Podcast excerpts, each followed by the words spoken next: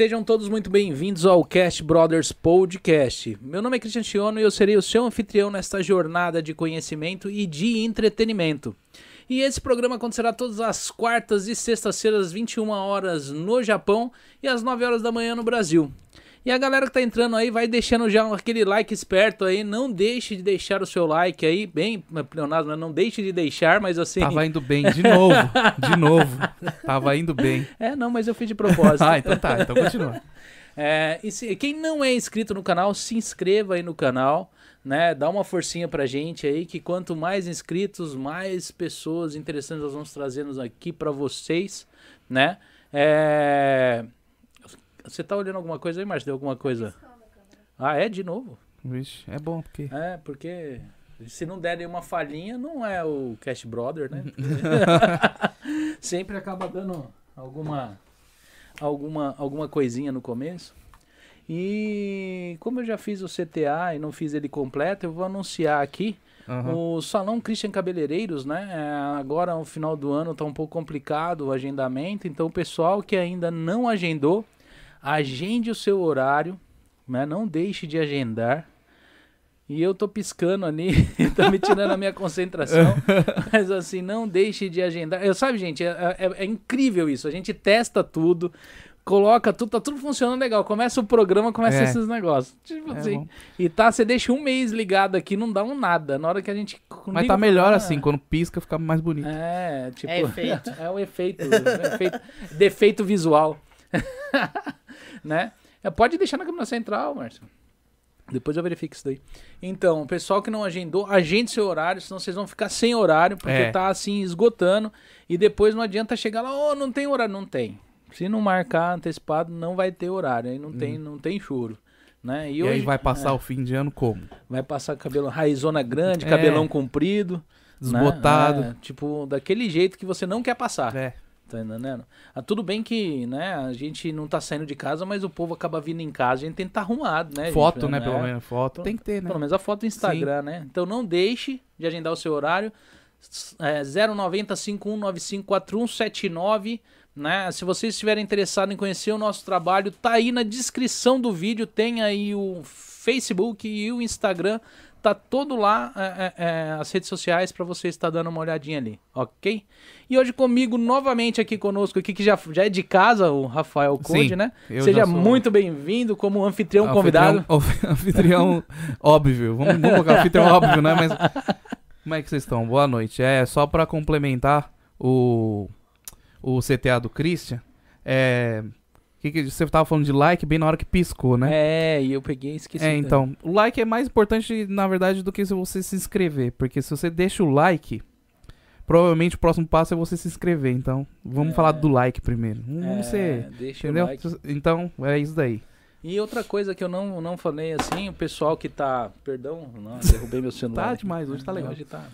É o pessoal que às vezes quer saber quem está vindo aqui, quem está participando do programa e não sabe aonde procurar. Vai lá e segue a gente no Instagram. Sim. Tem aqui o Instagram do nosso participante, tá lá também. Do nosso convidado Sim. anfitrião. Siga a galera lá, tá ainda não conhece o trabalho de todo mundo aí. E, bem, vou apresentar o meu convidado aqui Agora hoje, vai. né? Que é o. Que é, é, a estrela de hoje, né? Sim. É Bruno Ouchi. É Ouchi? Ouchi ou Ouchi? Outi. Tudo bom? Seja muito bem-vindo. Boa noite. Obrigado, Cris. Primeiramente, eu gostaria de agradecer o convite seu e da Márcia estar tá aqui no podcast.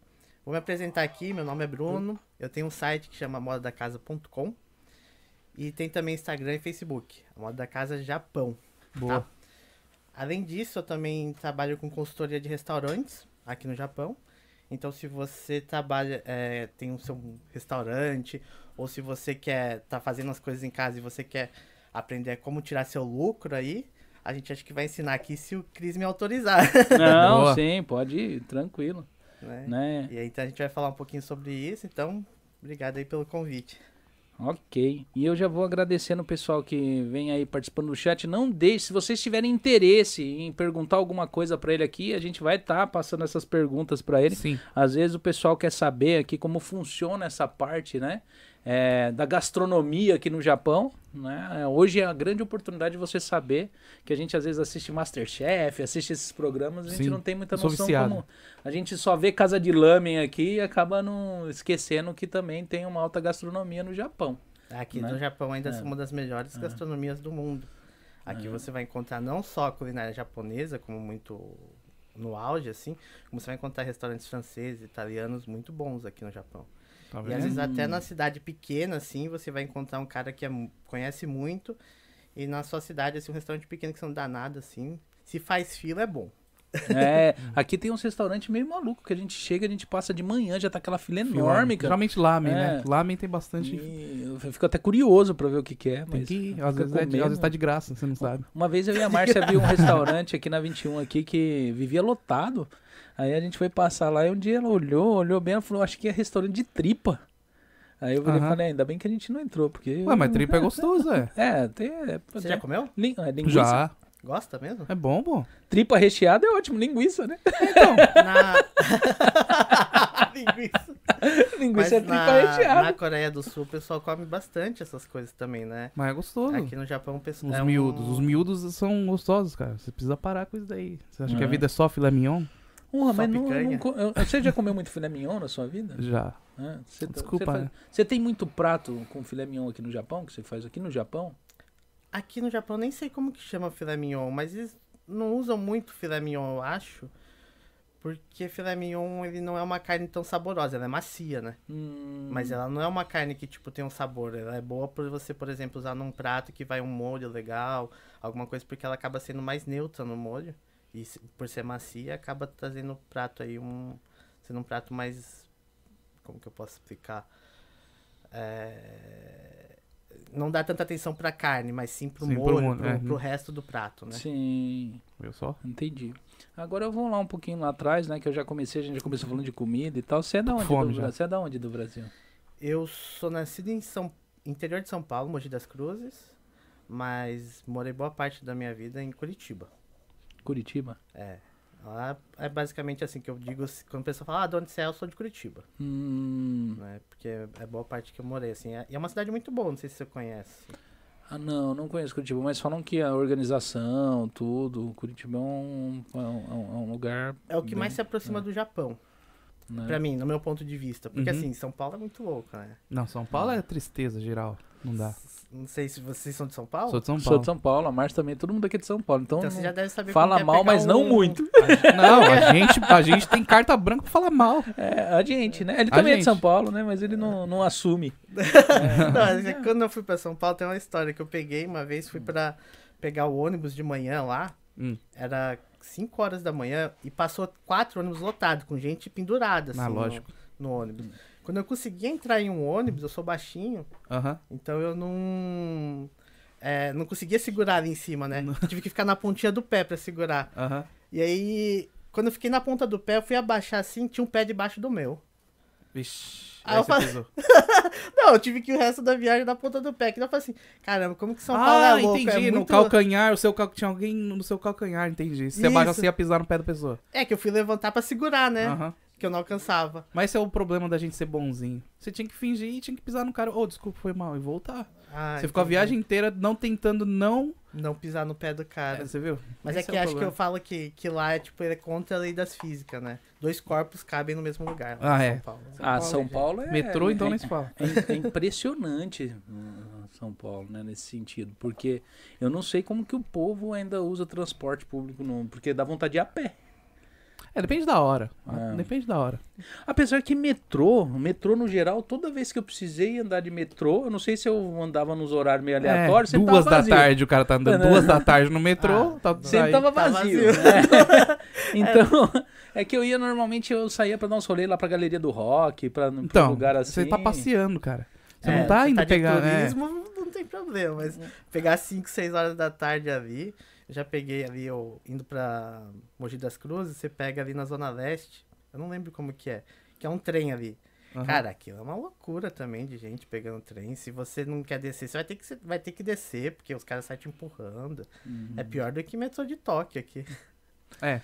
E a parte de gastronomia, a parte de. a parte assim né? Esse gosto pelo, pelo, pelo, no caso, pela cozinha surgiu lá no Brasil ou não? Sim, sim. Na verdade, já faz muito tempo que eu gosto de cozinha, né? Hum. E aí lá eu me formei na escola de gastronomia, Centro Europeu, lá em Curitiba. E eu eu comecei daí a, a, a me profissionalizar, né? Nesse caso, quando eu fui, fui me formar e tudo. Aí trabalhei em hotéis, trabalhei em restaurantes, trabalhei no. Deixa eu ver. Vocês conhecem Rio Quente Resorts? Claro que não. Gente, olha a nossa cara. Olha a nossa cara. A gente conhece. A gente conhece o dogão da esquina. Isso daí a gente conhece. O dogão da Que é um hotel em Goiás, Aham. que ele tem Ah, Goiás, pior que Isso. eu moro lá em Goiás. Aí, tá vendo? O cara mora lá e não sabe. 10 hotéis é, num, e uma cozinha central pra, pra abastecer esses 10 hotéis. Final de ano a gente tava servindo 8 mil hóspedes. Vixe. Trabalhei em, em restaurante assim, aí trabalhei no Hard Rock Café. Hard Rock Café vocês conhecem. Sim, sim. sim, sim. Também trabalhei no Hard Rock Eu, Café. eu, eu tive a oportunidade de entrar no Hard Rock Café na Austrália. Mas aqui no, Japão, é, aqui no Japão. Nossa, o pessoal de hoje tá. tinha. Hoje não dá pra entrar na conversa, vocês estão muito. É não, um- é porque eu daqui, quando eu fui pra. Quando nós combinamos de ir, eu e a Márcia, tava. Era, eu acho que era a última semana que ia estar tá, aberto o Hard Rock Café. Aham. Da onde? E De aí, Nagoya? é, o de Nagoya. Aí nós tínhamos um. Eu tava atendendo uma cliente e era. Eu acho que era dia dos namorados, não era, Márcia? E aí nós íamos e a- o cabelo da cliente atrasou, virou uma bagunça e nós perdemos. Aí depois, logo em seguida, fechou o Hard Rock Café daqui de Nagoya. Ah, de Nagoya. Aí eu não cheguei. O que, que tem no. Hard Rock Hard Rock, é, Café? Ah, no lanche, tem Ah, a com- parte das lojas da Hard Rock, tem a loja da Hard Rock Café, tem lanche, tem comida é tipo lá. um Outback. Ah, entendi. Sabe o Outback, né? Aham. Então ele é tipo um Outback. Ele é restaura a comida Tex-Mex que fala, né? Texano e mex- mexicano. Hum. Então ele tem tipo hambúrgueres Ah, e você fazia isso. Mas você trabalhava no Hard Rock Café do Brasil. do Brasil. Em Curitiba tem uma Hard Rock Café. Ah, entendi. Era a única, acho que agora eles estão abrindo mais. Então você né? fazia aquelas costelinhas no barbecue, essas coisas. Sim, sim, costelinha barbecue. ah, duvido faz- que você sabe fazer. Você não sabe fazer isso daí, não. Faz aí. Duvido, faz agora. Faz aí. É, gente, ele me enganou. Ele falou que ia fazer o prato campeão aqui em casa, eu só fiquei na vontade. Outro dia a gente vai, quando a gente fazer. outro dia a Eu pensei que eu ia fazer. comer um prato campeão. Você tá demais, você chama o cantor, aí o cantor se escuta de graça um show, aí você chama o cara. você quer comer. Não, mas você não quer também, não? Ou Você ia ficar só olhando? Não, eu ia ficar assim, ah, tô de anfitrião, convidado, tem que fazer o que a maré É, eu, leva. eu ia comer, né? Ele, ele que decidiu, né? É. Não, mas aí você tava falando, trabalhou lá e aqui no Japão? Aqui no Japão eu nunca trabalhei com a parte de. em restaurante em si. Aham, Né? Eu trabalhava em fábrica, como todo mundo que vem pra cá. aham. Mas eu sempre, por ter trazido essa experiência de restaurante lá no Brasil, é, acabei puxando agora, comecei esse ano a trabalhar com essa consultoria de, de restaurantes. Por ter essa, esse conhecimento, mas também por identificar que, tipo, o- os restaurantes que abrem aqui, eles têm um perfil de, de empreendedores que abrem. Uhum. Normalmente esse perfil de empreendedores são pessoas que cozinham muito bem e alguém chegou pra eles e falou assim, é, pô, faz aí que eu compro. Ah, entendi. Mas né? você vai, é meio estilo Jacan, assim, tipo, vai lá, dá aquele aquela negócio, aí vai lá, reforma o restaurante da pessoa. Não. Haja dinheiro, né? Aí Pedir aqui pro Cast Brothers patrocinar lá o, o programa, a gente grava lá. Quem e- sabe, fazer um programa assim aqui, já pensou? E quando você veio pro Brasil, pro do Brasil pra cá, faz quantos anos você tá aqui? Aqui no Japão faz três anos. Três anos. Você, Na não- última vez, porque eu morei é, dez anos atrás, antes da crise de 2008. você chegou a tentar participar de programas de TV lá no Brasil, tipo Masterchef, esses programas ou não? Não, não, no Brasil eu não tentei, assim, primeiro porque o, o Masterchef ele é, tem um amador, daí tem um profissional, Ah. né? Quando saiu o profissional eu fiquei com um pouquinho de medinho, né? Ah. Falei, ah, acho que vai ir gente boa lá, né? ah. E aí eu acabei não me inscrevendo, né, nos profissionais. E até acho que não tem mais, não sei se ainda tem, se vocês acompanham. Não... A Márcia acompanha. Tem, Acho que teve você tem o dois, né? Masterchef? Ou profissionais? Profissionais, profissionais. Não sei, tem, Márcia, profissionais? De vez em quando tem. Ah, é? É, Então. mas daí eu não, eu fico com um pouco de, de medo, porque tem caras bons ali, né? Ah, mas é, essa é a questão. Às vezes a gente não sabe qual que é o nosso nível se a gente não, não entrar ali. E mesmo se você pegar e não ganhar, sair o primeiro, olha quantos cozinheiros você chegou pra pegar e conseguir participar. né? Ah, É, então você tem de entender que é um programa de quantas pessoas são inscritas, Márcia, no começo? Não, as pessoas que já pegam, né? participam Não, é do começo, que são aceitas. É 10, 15, 20 pessoas? 20? Se de repente você fica entre os 20, você tá entre os melhores 20 do pessoal que se inscreveu de 100, 200, 300, 400 pessoas. Então, é que assim, eu não sou um cara que, assim, se você falar assim, ah, Bruno, você cozinha muito bem. Não sou um. Quando eu presto consultoria pra restaurante, dificilmente eu vou lá pra cozinhar. Normalmente é pra a, a ensinar a parte de gestão, de organizar Ah, a sim, empresa e tal. Eu até ajudo restaurante. Se ele falar pra mim, pô, Bruno, preciso de cardápio novo e tal. Por eu ter feito o curso de gastronomia, sim. eu acabo tendo um repertório bom, assim, de coisas Uhum. que às vezes Ah. ele não teve acesso, né? Mas você fala assim, pô, Bruno, você é o melhor, você cozinha muito bem e tal, não- é a minha pretensão, porque até que pra cozinhar bem você tem que estar ali. Então você teria que ser um cozinheiro, um profissional e estar ali, cozinhando sempre, se aprimorando, Uhum. é, indo aprender com bons chefes, assim, né? Aqui no Japão tem vários restaurantes, de repente a ideia era ir num restaurante e aprender com o que, que o chefe pode me ensinar, né? Uhum. E, e não, não é essa a minha pretensão, eu aprender a cozinhar bem. Na verdade, eu gosto muito dessa parte de ajudar o restaurante a se organizar na parte financeira dele, a fazer uma gestão. E até acho que é isso que os restaurantes aqui no Japão precisam, porque cozinhar bem eles cozinham, porque eles têm público, eles vendem os produtos deles. Mas eu, eu não sei, eu assim, da parte de comida japonesa, pelo menos aqui a gente, eu como muito em rede de restaurante, né? É indiferente você ir lá e comer num restaurante que ele é, é- é tipo, é um único restaurante, às vezes na cidade, ou às vezes não tem um outro restaurante do mesmo, da mesma marca daquele restaurante. Aham. Então, é, normalmente os restaurantes é, é de rede, eles são muito padrão, né? Então é Sim. aquele negócio, você comer aqui, comer lá em Tóquio, comer lá em Nagoya, é a mesma comida. Sim, é a mesma Entendeu? comida. E, e se você for ver, tem três, quatro que domina as regiões aqui, Sim. né? Então você acaba sempre comendo nesses mesmos restaurantes e os restaurantes às vezes menor, que às vezes pode ter um tipo de gastronomia diferente e a gente nunca entrou. Então, é, esse é um trabalho que eu faço bastante no meu, no meu site, na Moda É. da Casa, de trazer bastante é, esses restaurantes diferentes aqui no Japão. Por exemplo, o restaurante premiado do Guia Não. Michelin, não sei se você já ouviu falar no Guia Já, o guia Michelin. Michelin já, mas eu não conheço nenhum, assim. no- Então, aí eu coloco lá no site, no Moda da Casa, esses restaurantes que são restaurantes, tipo, é, que eles são bibi gourmand, alguma coisa assim, porque se ele tá ali, ele já é um restaurante de destaque. E às vezes a gente deixar de adquirir esse conhecimento, de, de ter uma referência como, por exemplo, um curry. A gente tá acostumado com curry daquela rede Kokukare, né? Sim. E um de um guia Michelin, eu fui comer um lá em Kyoto, que era muito bom, assim, nem se compara. Hum, E aí você criar essa, essa referência, você. Às vezes eu falo muito no meu site sobre isso. Você é, tá aqui no Japão não só para juntar dinheiro e voltar pro Brasil, sabe? Sim. Você pode adquirir muito mais conhecimento e levar tipo esse conhecimento para lá como uma referência que você guardou. Pô, eu comi um curry muito bom no Japão e um cara que era premiado. Uhum. Por que, que esse curry que aqui no Brasil é feito não é bom? Por que, que é, o curry desse cara que é premiado lá é bom? Uhum.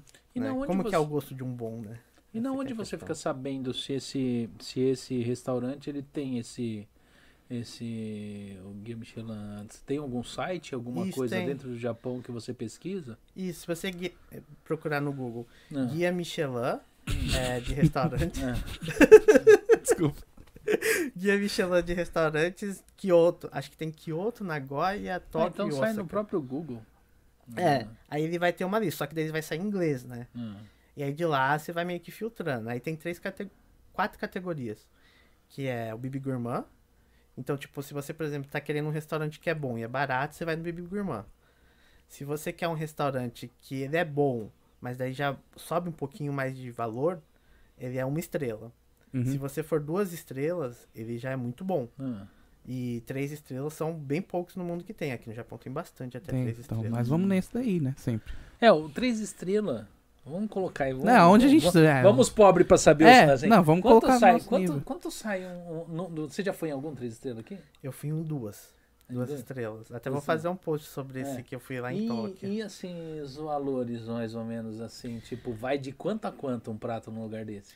No duas estrelas que eu fui, a gente chama de pegar o menu degustação. O que, que é Ah. o menu degustação?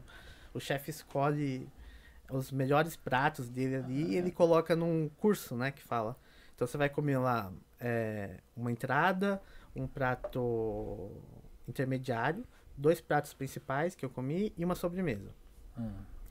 Foi 9 mil? 9 mil e pouco. Ah, então tá é, barato, pô. é. Não, não, não é caro não. Né? E é um restaurante muito bom, porque assim, a experiência é muito boa. Você chega lá e ele, assim, quando você vai num restaurante desses, já, ele já é duas estrelas, você não vai lá só pra comer uma comida boa. Você é desde o começo tendo uma experiência boa. Que o garçom, a pessoa que te atende, ela te atende muito bem. O meu garçom que me atendeu era tipo poliglota, ele até entendia um pouco de português, pra Vixe. ter uma ideia. Então ele falava inglês, era japonês e acho que francês. Porque era um restaurante francês. Ô, monsieur. Como é que é que fala francês? Ô, Pelo monsieur. faz de novo. Bom dia. Entendi. E merci, aí- merci beaucoup. Boa. Ah, você falou. tá, Ele tá bom, tá É, bom ele tá-. Ele tá É, impossível. Não, mas 9 mil? chance. 9 mil tá cheio. Eu sei falar francês, cara. É 9 mil por Francês, pessoa, né? Não, mas Não, 9 é- mil tá mais barato do que muito restaurante que não É, é, normal. sim, é o que eu ia falar. Tipo, 9 mil ienes, né? Vai dar Uhum. mais ou menos o quê? Uns 500 reais no Brasil? Quase. É, agora tá É. dando quase isso. Por Uns aí. 500 reais. É, tipo, eu já fui em churrascaria no Brasil que custou 50 reais e não era a top das galáxias. Tipo, a churrascaria. Quando eu fui pro Brasil, eu tava com meu pai lá, ele falou, ah, vamos então, tem uma churrascaria que chama em Goiânia, que chama Valmor. Aham. É uma churrascaria conceituada em Goiânia, mas não é a maior churrascaria de Goiás ali. Tipo, aham. nós fomos lá, foi 500 reais, tipo, por pessoa. Por pessoa. pessoa. Vixe, é caro, hein? Tá? É, mas então, e aí o garçom te atende muito bem e todos os pratos que ele te entrega, ele te explica. Aham. Ele vai falar pra você, tipo, o que, que é aquele prato, por, como que você tem que comer aquele prato pra poder aproveitar bem aquele prato. E ele é muito atencioso. Tanto que a minha esposa, ela fala assim, putz, eu quero ir no banheiro. Ela foi procurar assim, e ela fez assim, pra levantar. O cara tava atrás puxando a cadeira, assim, sabe? Pra ela se levantar. Nossa. Nossa. Aí sim. Tipo, O duro é se a pessoa não vê e vazio. senta de novo e cai, né? Vamos lá. não, senão a gente fica zoando. Não, não é nada não. Opa! Engana, Ah, te trouxinha. enganei. Não, deixa eu falar. É, o... Era comida, que tipo de comida? Comida francesa. Ah, tinha- é no Pô, Como que 9 é? mil barato comida francesa. Latelier de Jean. Eu não vou lembrar agora o nome certinho. Mas eu vou colocar um post sobre ele, acho que daqui duas semanas. Mas é em Tóquio, né? Aí ia Em até Tóquio. Tóquio pra comer isso daí também. Vale a pena. A experiência em si vale a pena. Mas assim, aqui pra cá também vai ter. E se ele é considerado duas estrelas, Michelin, isso quer dizer que, tipo, o atendimento também foi avaliado.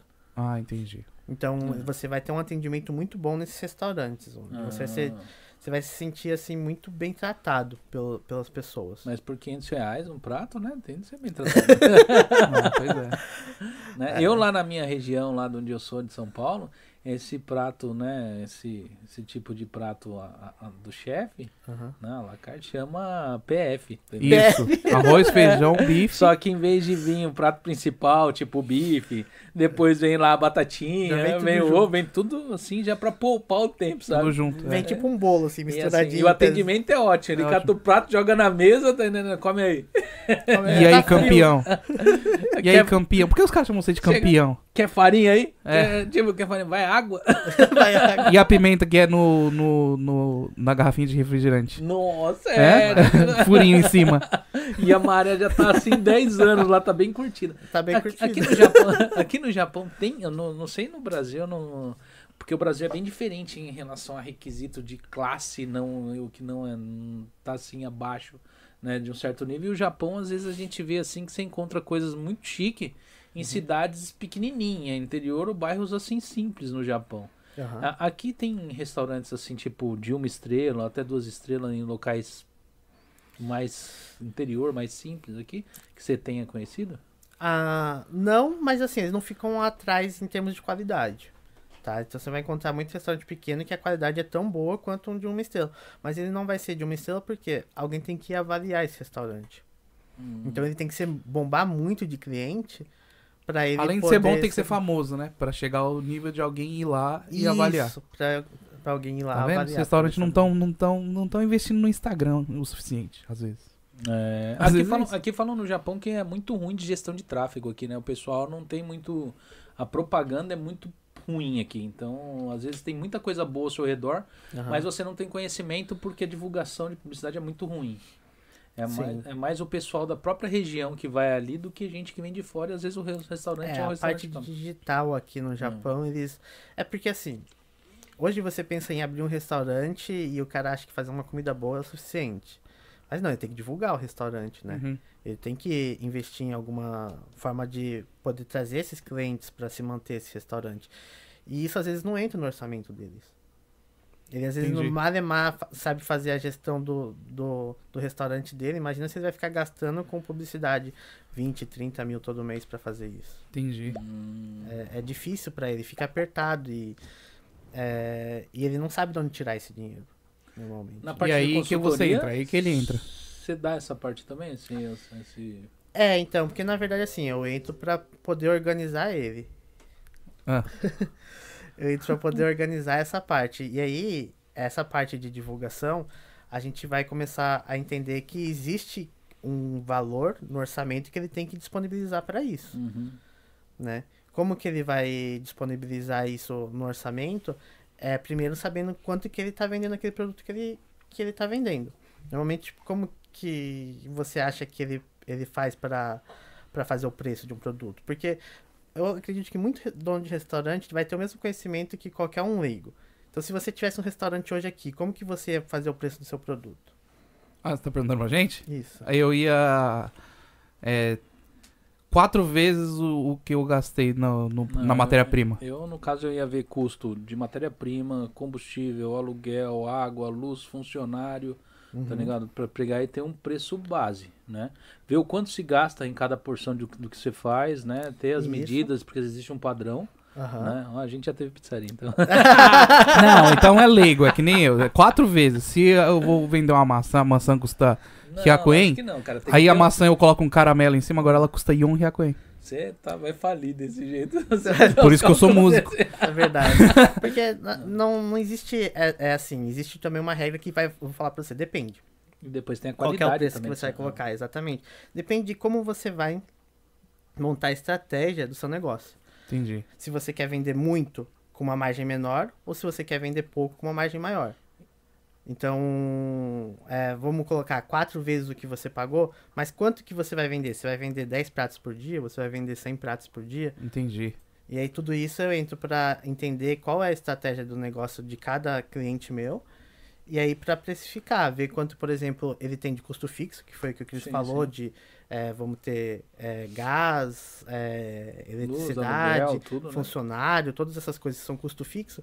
Então, para você bancar esse custo fixo, você tem que ter, então, uma meta de venda.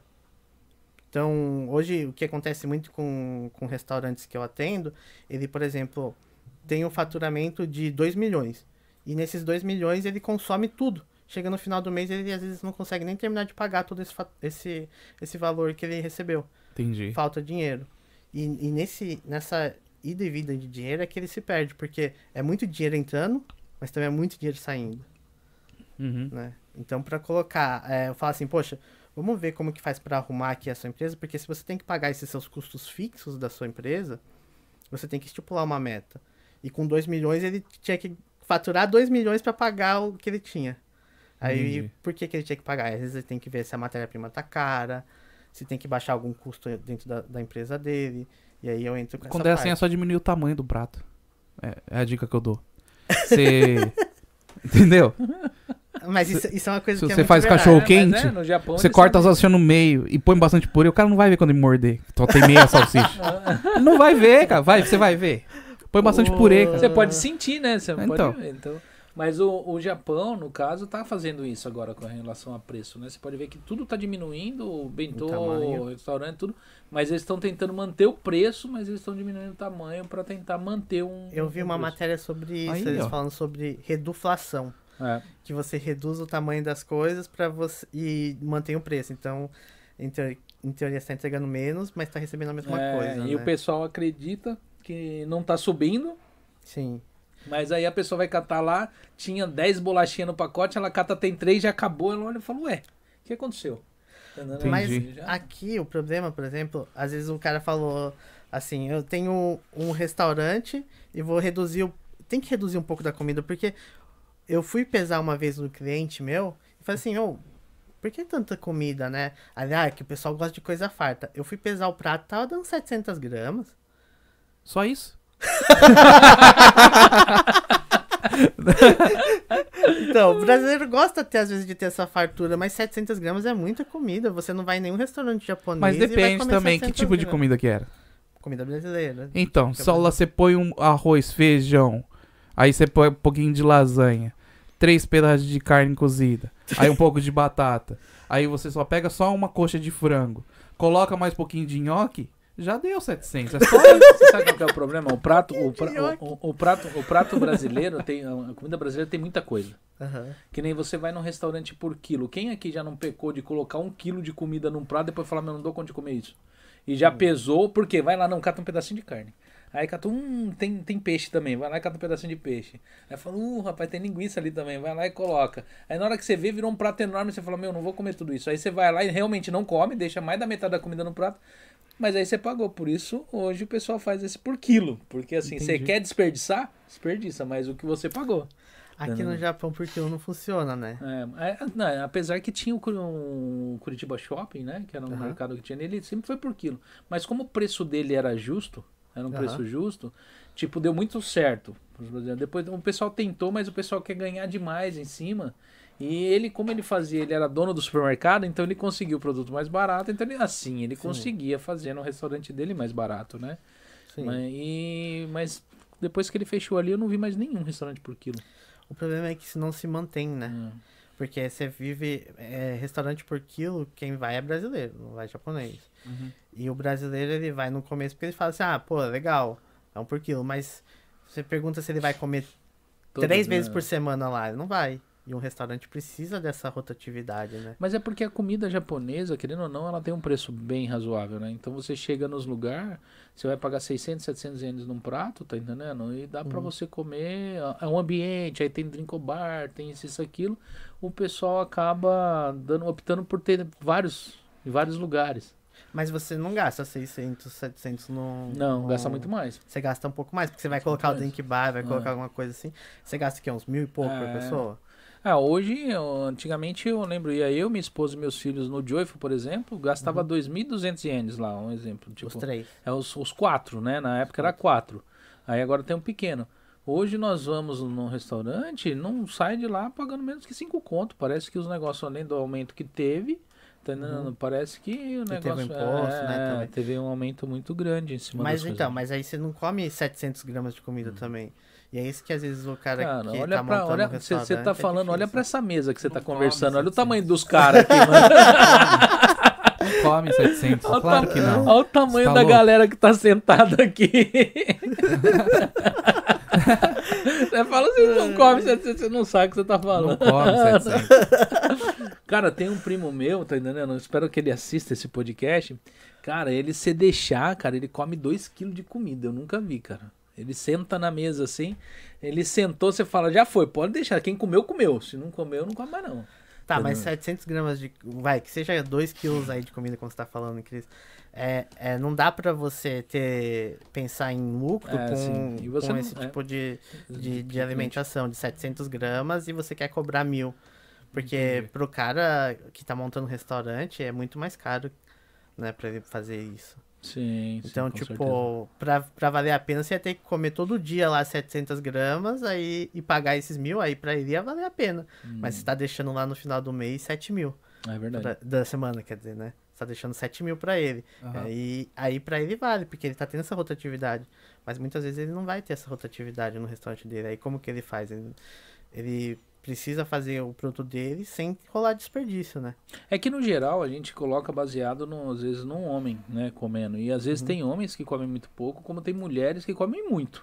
Uhum. Tá entendendo? Eu já conheci mulher que bate um pratão de pedreiro que eu vou falar pra É, você. tem isso também. Que você olha, você fala, meu, e às vezes é um- isso aqui é um palito.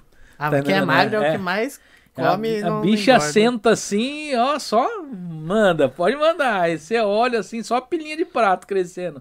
É, e não. tem, que nem, tem gordinho que chega no lugar que a pessoa fala, nossa, vai destruir o restaurante. E às vezes a pessoa não come tanto, Pois é, tá vendo? Preconceito. né? Então, assim, é... Mas é, essa, essa- nessa parte é complicado. Mas eu vou, eu vou pular um pouquinho o assunto do, do, do- das consultorias e vou pro, pro seu... Você ganhou um prêmio aqui no Japão aqui de... Ganhei aqui. o- né? É, é um, Um um. Bra- Bu- Buradiro. É como que é? Buradiro Grande Chefe. Isso. Em, toca em primeiro lugar. Foi, foi. Acabei de ganhar esse prêmio. Foi mês passado, né? Hum. Fiquei muito feliz. Eu não, não esperava é, ganhar esse prêmio. Eu realmente não fui com essa intenção pro concurso. Eu já participo desse concurso desde 2018. Hum. Aham. E quando eu cheguei nesse, nesse concurso em 2018, eu queria, né, ganhar o prêmio a primeira vez. A partir dos próximos, eu fui pra, com a intenção de me divertir, de encontrar pessoas que estão participando do concurso, que gostam de cozinhar. E eu não esperava realmente ganhar esse prêmio dessa vez. Aí foi bem inesperado, assim, tanto que quando eu ganhei o prêmio, eu fiquei sem, sem reação, assim, sabe? Porque eu Aham. não esperava ganhar esse prêmio. E você encontra muitos bons cozinheiros aqui no Japão ou o pessoal é bem amador tentando.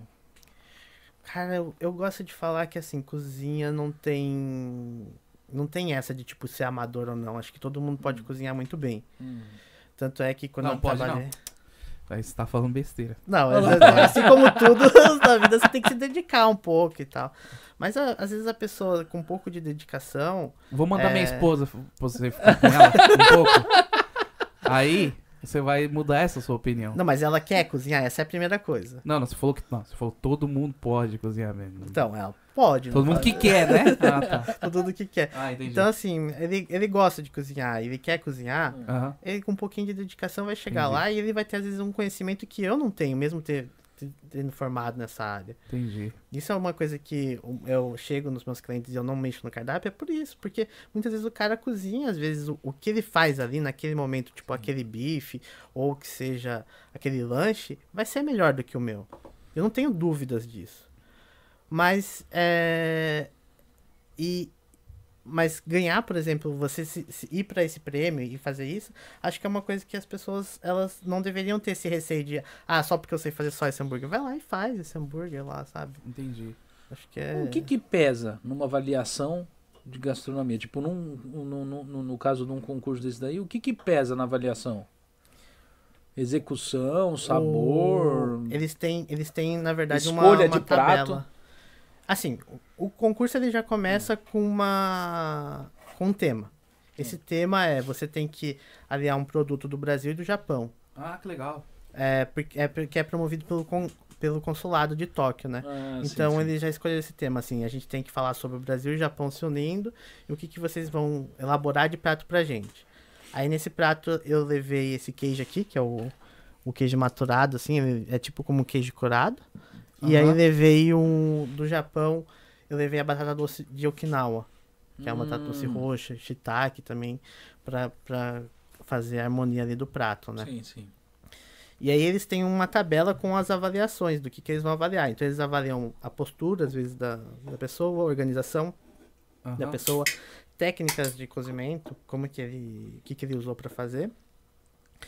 E depois o, o paladar e aspecto também do prato. Entendi. Então tudo isso eles dão uma notinha numa tabela para cada prato. Conforme você fez. Até se você deixar. E Qual que foi o seu prato mesmo? Foi o prato que ele ia fazer aqui e não fez. Ah, não, não, mas agora eu fiquei curioso. Só fala só. É batata doce? É a ligô de batata doce Ah. com queijo Minas curado. Ah. E aí uma picanha com shiitake ao vinho. O que que, que que é um aligô de não sei o que lá? O aligô de batata doce, é a batata foi doce é um purê com um queijo. E aí você coloca bastante do, do queijo Entendi. pra ele dar aquele esticando, assim, sabe? Do. Ah, É, o, fo Ruim o- pra caramba. No Brasil, o Fogaça, ele é Ruim. especialista no aligô Ruim, não lá, gosto, né? não. Conhecido. Antes do Fogaça, o. Como que é o nome? Alex Atala. Ah, Alex o Alex Atala. Atala Ah. levou isso com muita força já em 2004, Aí, se eu não me engano. a gente deixou de comer um aligô Aham. com a picanha, ao vinho, matu... é, como que é? Ao vinho com queijo maturado, queijo aturado. Entendi. né? É, Esse queijo é vamos- muito bom, se vocês quiserem abrir pra experimentar. Não, o queijo a gente vai experimentar daqui a pouco. Pelo menos o queijo. Ah, você trouxe o queijo. É, pra ah, é o é. queijo de verdade. queijo. Eu pensei É. que era um... um Não, é, é o presente que ele trouxe. Eu pensei que era aquele conjunto de Caramba. facas ali. Queijo É, o, de o que, que você ganhou de prêmio lá nesse concurso? Esse prêmio no concurso, eu ganhei esse troféu, Sim. que eu tenho Aí bastante sim. Dá pra ver? ó? Levanta o troféu pro pessoal ver. Aqui. É, esse troféu. Olha, não é, é... O negócio é bem feito, não é Aham. bagunça, Bem não. feito, bem feito. Foi. É É, do Masterchef Japão. kit Tramontina, dois kits É. Tramontina. É, Esse kit Tramontina aí Deixa eu da pegar frente. aqui, deixa eu ver. Ah, você ganhou isso daqui? É, Isso. eu pensei que isso daí ele tinha trazido de presente pra Claro gente, que não, né? ô? Pra que também? Você É, vai aqui, fazer o Dá pra mostrar aqui, Márcia? Kit churrasco, mano. Olha só isso daqui. Eu fazia um churrascão com essas facas aqui, ó. larga a mão de ser pidão, cara. Esse, Chega, deixa o cara. esse kit E- aí, todo mundo que participa, que foi selecionado pros 12, ganhou. Aí, ó, vai Mas lá. você nem abriu o kit, não tá precisando. Ele não vai usar. acabou de ganhar o negócio. deixa o cara. Correria, correria. Não Legal. Aquele legal. outro é mais completo. Ah. Legal. Aquele ali daí foi pro primeiro lugar, e aí tem um certificado de primeiro lugar também. Caramba, é tudo isso que você ganhou, você ganhou quatro Você tem de trazer de presente aqui, a gente vai pegar e vai sortear entre os membros. Que legal. É. Ah, é, o Ah, que, que é? também, da- é. o, o- A Le Cordon Bleu, ela também participa como Não é Le Bleu, Le Cordon Bleu. Le Cordon Le Bleu. Cordon Le Cordon Bleu. O que significa Le Cordon Bleu? Vamos ver, você não é você? Bleu uma- não sei a, a tradução, mas é uma, escola, uma, uma das maiores escolas de culinária da França, Ah, né? isso daí todo mundo sabe. Isso. Qual que é o Então, prato que chama Le Cordon Bleu? Não sei, existe Aí, claro que existe um prato que chama Le Cordon Bleu. Chama? Le Cordon Bleu é, é o cordão azul, né? Ah, Que é o símbolo deles, né? Mas existe o frango a Cordon Bleu. Que A se Cordon fala. Bleu, viu? Isso. Que Você ele não é sabia, com você presunto e assistiu- queijo dentro. Olha Ah, lá, é ô. pior que ele estudou, então. que sei, pô, tá. Ah, gordinho falar de comida, sabe na lata. Ele é um queijo que você recheia com presunto e queijo e empana ele. Ah. Queijo não, um peito de frango. É. Você vai abrir ele assim, vai colocar presunto e queijo e vai empanar ele e vai fritar. Isso. Esse eu não conhecia, já passou esse prato lá. No... Eu, eu conheço os pratos do Masterchef e não sabia desse não. Tá vendo? Sabe? Ah. né? Porque lá você ganha lá o prêmio do Le Cordon Bleu, né? Tipo, o curso na França e tal. Não. Então, no, nesse aqui ele deu pra gente. é, foi a responsável pela Le Cordon Bleu Japan. Ela deu pra gente um avental como prêmio, uma, um pano de prato deles, que Ah. é específico da Le Cordon Bleu, e uma sacolinha. Não. Mas é bem legal ter contato com ela. Sacolinha tem alguma com coisa ela. dentro ou não é só sacolinha? Só uma sacolinha. Podia ter dado um curso lá na França, em Paris. Não, mas é porque tem em Nagoya, né? É em Nagoya ou em Tóquio? Então, a Le Cordon Bleu fechou aqui no Ah, Japão. beleza, tá indo bem pra caramba. A Le Cordon Bleu, ela fechou aqui no Japão, mas ela já tava com planos de reabrir. Quando ela, a responsável foi lá, ela que me entregou parte dos prêmios, Uhum. da- e aí ela falou, ela explicou antes que elas fecharam a escola dela aqui no Japão, porque eles perderam um pouco de alunos, porque a Le Cordon Bleu aqui ela é formada por praticamente alunos estrangeiros. Aham. E aí esses alunos estrangeiros, quando o Japão fechou as portas para estrangeiros, ela Entendi. já não tinha mais alunos. Ela fechou, Hum. mas ela falou que já ia reabrir. Acho que provavelmente Ah. ano que vem deve ter escola de novo da Le Ah, entendi. E você, você roda muito aí o Japão pra conhecer as, nos pratos aí, tipo no McDonald's, por exemplo? Como você avaliaria o McDonald's? Qual que é o melhor lanche do McDonald's pra você? Melhor lanche do McDonald's. Os caras sacaneando É. cara, né? Aquele que você fala assim, hum, esse daí passaria no, no quesito. Dá pra Eu- comer quando eu tô com fome. Assim, eu como McDonald's, eu não acho ruim. Eu até uso isso como exemplo na minha consultoria, porque uma coisa que eu acho muito legal do McDonald's é que o McDonald's ele tem padrão. Se você for no McDonald's aqui no Japão, se você for lá no Brasil, você vai comer o mesmo lanche. É, Né? isso aí é verdade. O que eu acho legal no McDonald's é que você pode derrubar uma batatinha no seu carro, depois de um ano ela vai estar do mesmo jeito. Crocante. Crocante, Hum, salzinho, Crocante, gostoso. Salgadinho. É. Só vai estar fria, né? É, É, isso que é o bom, né? não- Mas é, é incrível como eles conseguem fazer essa gestão muito boa. Porque você vai trabalhar no McDonald's hoje, você não precisa ter trabalhado em cozinha. Você Aham. simplesmente chega lá e ele fala porque assim: é você tudo- sabe virar uma carne? Então você tá contratado, pode ficar aqui. É manual, né? Tudo lá, né? Então, É, isso aqui na verdade É que vem tudo já empresas. pronto, ele só vai tirando quase tudo ali, é só a batata já vem cortada, você não vai cortar. Sim. Abre o saco lá e puf, né? Aí pega lá os hambúrguer e não vai ter de fazer. É só colocar na chapa e saber o ponto pra, Sim. né? Então tudo tem um padrão, porque eles já fazem pra ser rápido, né? Sim, É um negócio que não é pra demorar, é comida extremamente rápida, né? sim. Qual que é o hambúrguer melhor? Tá, Só o- engana, tá enrolando, gente. Enrolou. Qual que é? Eu gosto de experimentar as novidades que tem. Aqui no Japão Ah, tem um monte é que de. Mas ele não né? vai falar. qual Não, é. não, do menu fixo. Do menu fixo. Ah, do menu fixo. O Big Mac. Big Mac. Sério mesmo? Eu não gosto do Big Mac, cara. Eu gosto do, do, do Double cheesebu- Cheeseburger, normal. Com Eu, eu dois. tinha, teve um lanche que saiu no, no, no Mac que eu gostava muito dele, mas ele ficou pouco tempo, que era um, um pão, parecia um pão francês, tá Hum. entendendo? E era um frango empanado, Ah, né? Ele era muito gostoso, mas ficou pouco Crocante tempo. por É. fora, assim? Não, não era crocante, mas o pão era diferente. Ah, é. Entendi. O pão não O chegava a pão ser do aquele pão de... É. é. muito bom, ele é muito É. macio, né? Sim, não era um pão, um pão. Ele parecia, ele tinha o design meio de pão francês, porque vinha aquele negocinho cortado em cima, aí ele Aham. abre e tal. E parecia, mas não é um. Não chega a ser um pão francês. Mas o sabor era diferente de pão de hambúrguer. Entendi. E durou, acho que foi é, esses, esses lanches de temporada, sabe, do Mac? Sei, sei. Que sai numa certa época, depois some. e- Mas foi, eu acho que foi um dos melhores lanches que eu comi no Mac. hein? É, isso que na verdade atrai as pessoas no Mac, que eu falo para as pessoas, é, para os clientes. Você tem que ter um lanche, algum prato que seja para chamar de volta ao público, Aham. né? É, Sempre tem uma novidade, então. Isso. Aí, Entendi. tipo, você sempre ter um, um- A Starbucks, por exemplo, também faz isso. A Starbucks, ela tem o, o, o menu dela fixo, mas ela tem uma coisa que ela sempre vai trazendo o público é, de volta, aquele público que gosta de outras coisas, pra, tra- pra, ir lá aproveitar as novidades, assim, um, um frappuccino novo, uma coisa assim, né? Os caras... os caras- Aqui é que eu fico olhando assim, fico olhando as Cara, mensagens, ver se alguém manda pergunta, alguma coisa assim, né? Mas, assim, mudando, voltando lá no assunto, assim, Hum. Mac eu acho que eu não, não... Eu acho isso meio que... Talvez foi falar de. Mac pro cara. Não fala de Mac. cara. é, visitar quando eu vou viajar. Porque tem aqueles negócios das escolas, das estrelas Michelin, né? Então, por exemplo, quando eu vou num lugar, é, eu não só procuro pontos turísticos, eu procuro também restaurantes pra visitar no lugar. Uhum. Normalmente eu vou lá no Guia Michelin e pego um bibi gourmand, Aham. né? E porque o bibi gourmand é mais barato e é uma comida que teoricamente é de qualidade. E, e nenhuma delas eu me frustrei. Na verdade, todas eu achei muito legal. Tá, já que a gente brincou no negócio do McDonald's, tem alguma uma lanchonete que entra dentro desses negócios, tipo, que faz lanche, esses gourmet, esse negócio, tem algum tipo de lancheteria que, tipo, tá dentro dessa, dessa, dessa Ah, desse do- mundo do da alta gastronomia? Ah, Eu nunca vi, tá? Mas assim, é, eu recomendo alguns porque assim, eu gosto muito de, de lanche também. aham. Então, por exemplo, em Okinawa tem um muito bom que chama Gordes. Ah, já comi Hum. no Já Gordes. Já comeu? Já. É, aí você come no Gordos e fica ah, gordo. não. né? Vai embora, cara. Vai embora. Não. Você sabia que eu ia fazer esse trocadilho, sabia. né? Ah, por isso você foi, porque você é Gordes, né? Eu É sabia. legal, o lanche deles é. O hambúrguer ele é feito na churrasqueira, então ele vem como se fosse Lá um em Okinawa tem né? bastante hambúrguer bom. Mas eu acho que Sim. tem esse negócio porque os Estados Unidos tem esse negócio, a tradição de hambúrguer na churrasqueira, né? E como tem muito americano Pode lá, será ser. que não é por causa disso? Pode ser. Porque Assim, é... eu acho que pode ser um pouco disso, mas ao mesmo tempo, o cara deixar o hambúrguer na churrasqueira bom é difícil, hein? Porque normalmente seca o hambúrguer. Hum, Então não é qualquer um que consegue deixar o Eu- hambúrguer bom na churrasqueira e o do Gordes ah, é bom.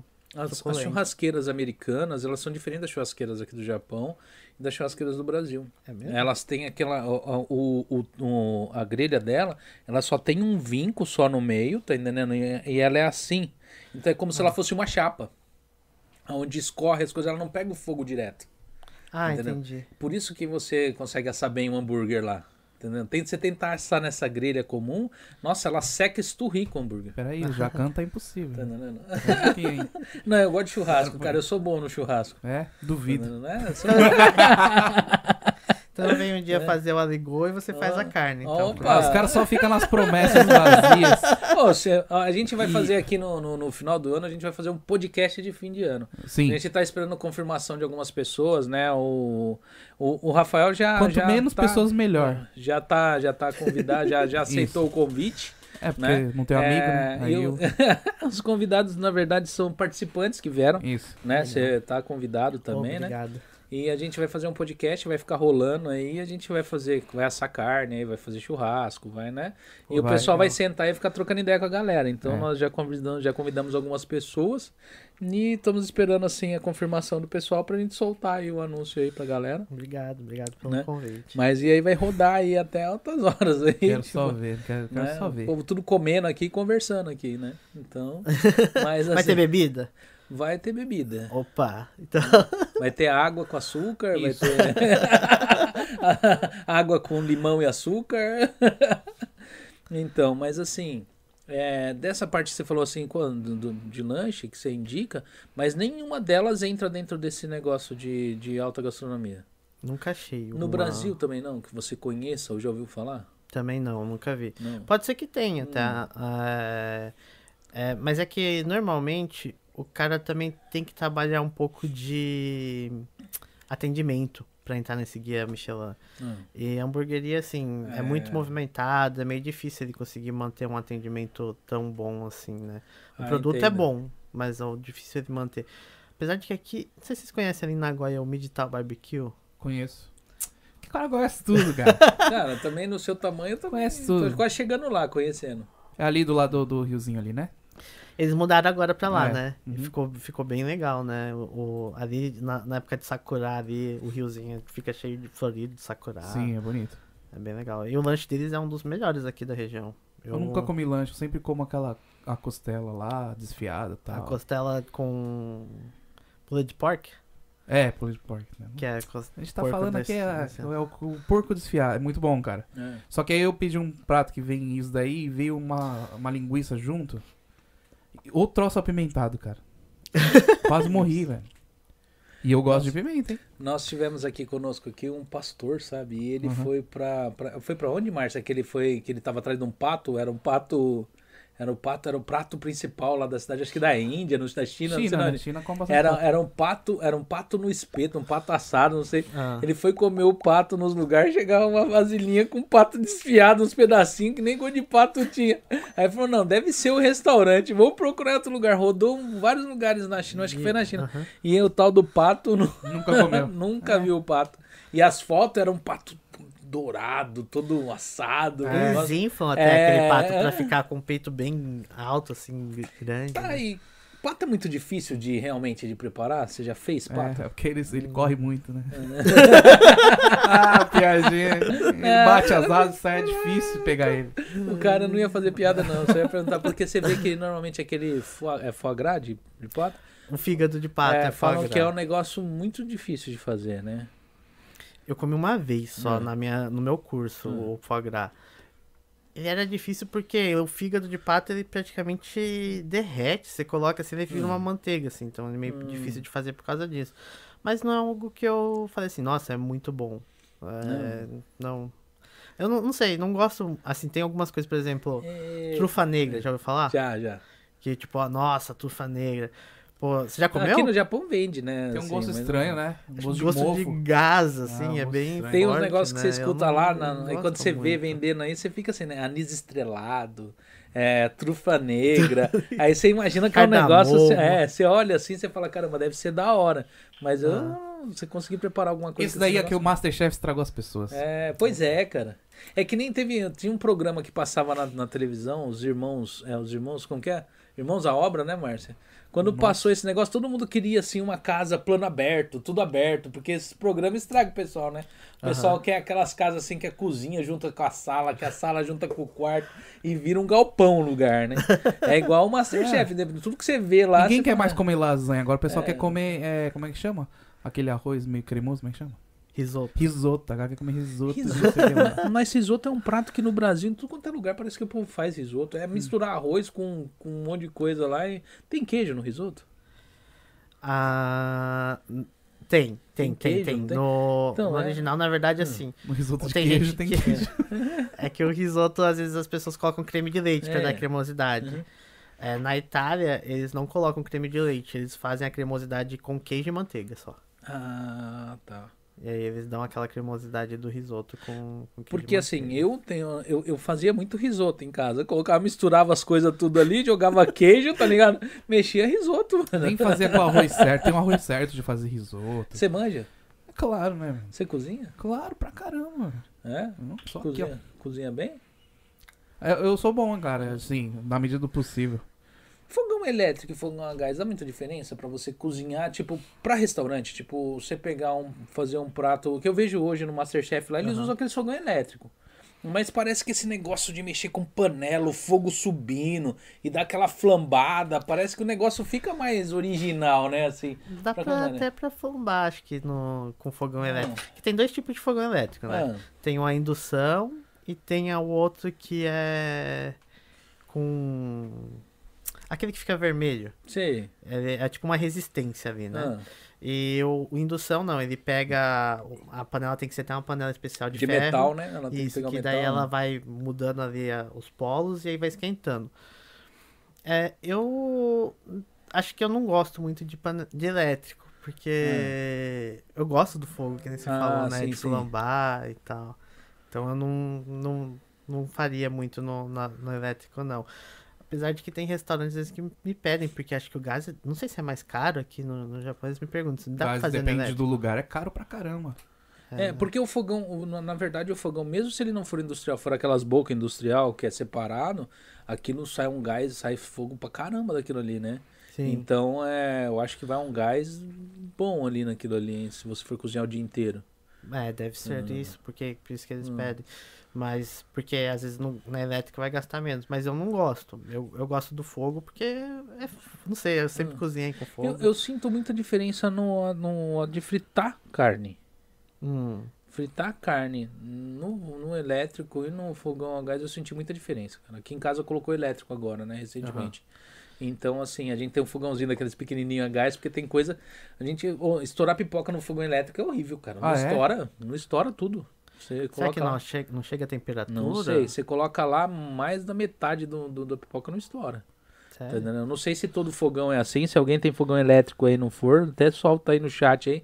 Mas em casa, depois a gente colocou, a gente tem um fogãozinho, eu gosto de fazer pra estourar pipoca lá, porque estoura tudo. Então eu acho que a temperatura não alcança. Então mesmo pra carne, Aham. às vezes eu vou fritar a carne, eu deixo a panela pra aquecer pra mim colocar, e você vacilou com ela ali ou Já de uma outra. Ou, é, muito a temperatura. é, ou ela queima ou ela vira uma sopa a carne lá dentro. Mas é por Coisa- resistência ou por indução? É por indução. Por indução. Por indução. Eu nunca testei de indução, mas ele tem que ser o fundo chato também, né? Alguma coisa Na assim verdade, na panela, não né? necessariamente, mas ele tem que ser Ah, de é? ferro. Tem que ser de Tudo ferro, que é de ferro dá indução no, no, no, no fogão no elétrico. fogão elétrico. Ele não consegue segurar a temperatura, né? Acho Não, que pode ser isso. Pode ser. Mas ó, a gente tem uma panela que é de inox. É, você vacilar com ela, ela queima tudo, porque ela é fina e ela é de, met- de inox, né? Então inox ela gruda, tudo que gruda em imã dá pra pegar e pular. Ah, entendi. Então você coloca o negócio já vai queimando tudo, tá entendendo? né? Ah, daí Tá- pra fazer é. a carne pode ser que seja Uhum. melhor, né? Essa daí. Uhum. É que eu não sei, né? Talvez pra regular ali deve ser. Você tem que se acostumar, né? Com esse fogão elétrico. Deve ser um Uhum. pouco difícil no começo. Qual que foi o maior, seu maior desafio dentro da cozinha até hoje? Parte profissional, né? Na parte profissional, cara, no Brasil é difícil, hein? Hum. Cozinha. É. Mas porque, assim, muita gente que vai trabalhar na cozinha lá no Brasil, ele é. A pessoa às vezes não tem tanto conhecimento, tanta formação, assim, sabe? E ela galgou o espaço dela começando lavando louça, às vezes limpando o chão, depois foi pra lavar louça, depois virou auxiliar de cozinha e vira cozinheiro. E o que acontece? Às vezes eu, por exemplo, tenho um pouco mais de conhecimento, chego lá direto como cozinheiro num Aham. restaurante. E o pessoal, tipo, já pensa, ah, pô, por que, que esse cara aí já vai cozinhar, sabe?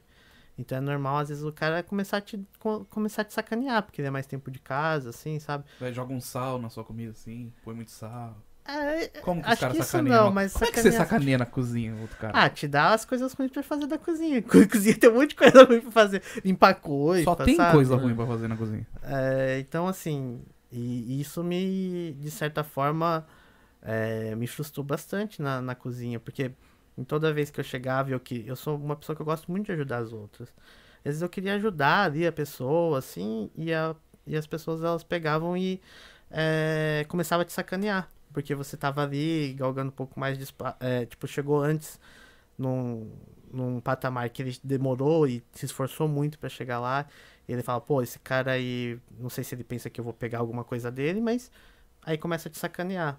E ao ponto de que eu tive que desistir um tempo da cozinha, porque eu não aguentava mais isso.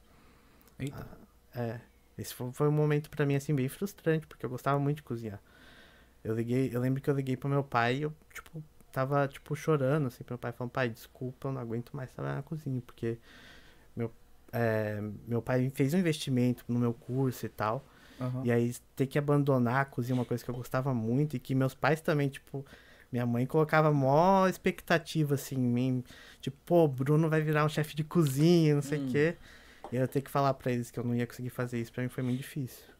Eu tive que, que, que parar, porque eu não aguentava mais trabalhar na cozinha. Eu parei por um tempo, aí uns três ou quatro anos, mais ou menos, eu parei de, de cozinha, Entendi. né? Pra A depois voltar. concorrência lá é muito difícil, então, essa parte assim com. Porque assim, eu, eu vejo que aqui uh, é, um, é um mal que eu acho que o nosso povo tem. Eu não sei se todos os povos têm isso daí, porque a gente às vezes não tem contato nesse sentido com, com as outras pessoas. Mas o mal que eu vejo que o povo tem, o brasileiro, é brigar por coisa medíocre. Você Sim. chega assim, vê lá, uma pessoa tá lá dentro de uma linha, numa fábrica, a pessoa tá tentando lascar o outro pra ficar com o emprego que ela odeia. É, Tá ligado? Que ela é, que É, reclama dia É, é, a pessoa odeia o serviço e ela tá sacaneando o outro, sacaneando o outro, entendeu? Pra ficar com o serviço que ela odeia. Então eu, eu não entendo isso. Isso na minha cabeça não encaixa. Sim. Tá entendendo? Às vezes a pessoa tá lá te sacaneando na cozinha pra, por causa de um serviço, pra, um serviço que você já tá fazendo que já é difícil, a Aham. pessoa tá te sacaneando um serviço que às vezes a pessoa também não gosta de fazer. E ela, se ela te tirar de lá, quem vai ter de fazer é ela. É, isso é Tá muito entendendo? louco. Às vezes É. pode. Não é que vai entrar alguém É. maravilhoso, às Aham, vezes pode sim. ficar sem ninguém. É, e ela E vai ela ter vai de ter que fazer. O fazer dobro, mais, né? o É dobro mesmo, do isso daí é trabalho. verdade. E, e eu não entendo onde cabe isso daí, entendeu? cabe, e né? eu não sei se tem to, todo, todo o povo uh, desse jeito, se tem bastante gente assim em várias raças, mas o nosso povo, infelizmente, tem isso daí, né? Uma- tem muito, tem, não são todos, é lógico, o povo brasileiro, como o povo no resto do mundo, tem pessoas maravilhosas. Mas tem gente que briga por causa dessas coisas, eu não consigo entender isso daí. É.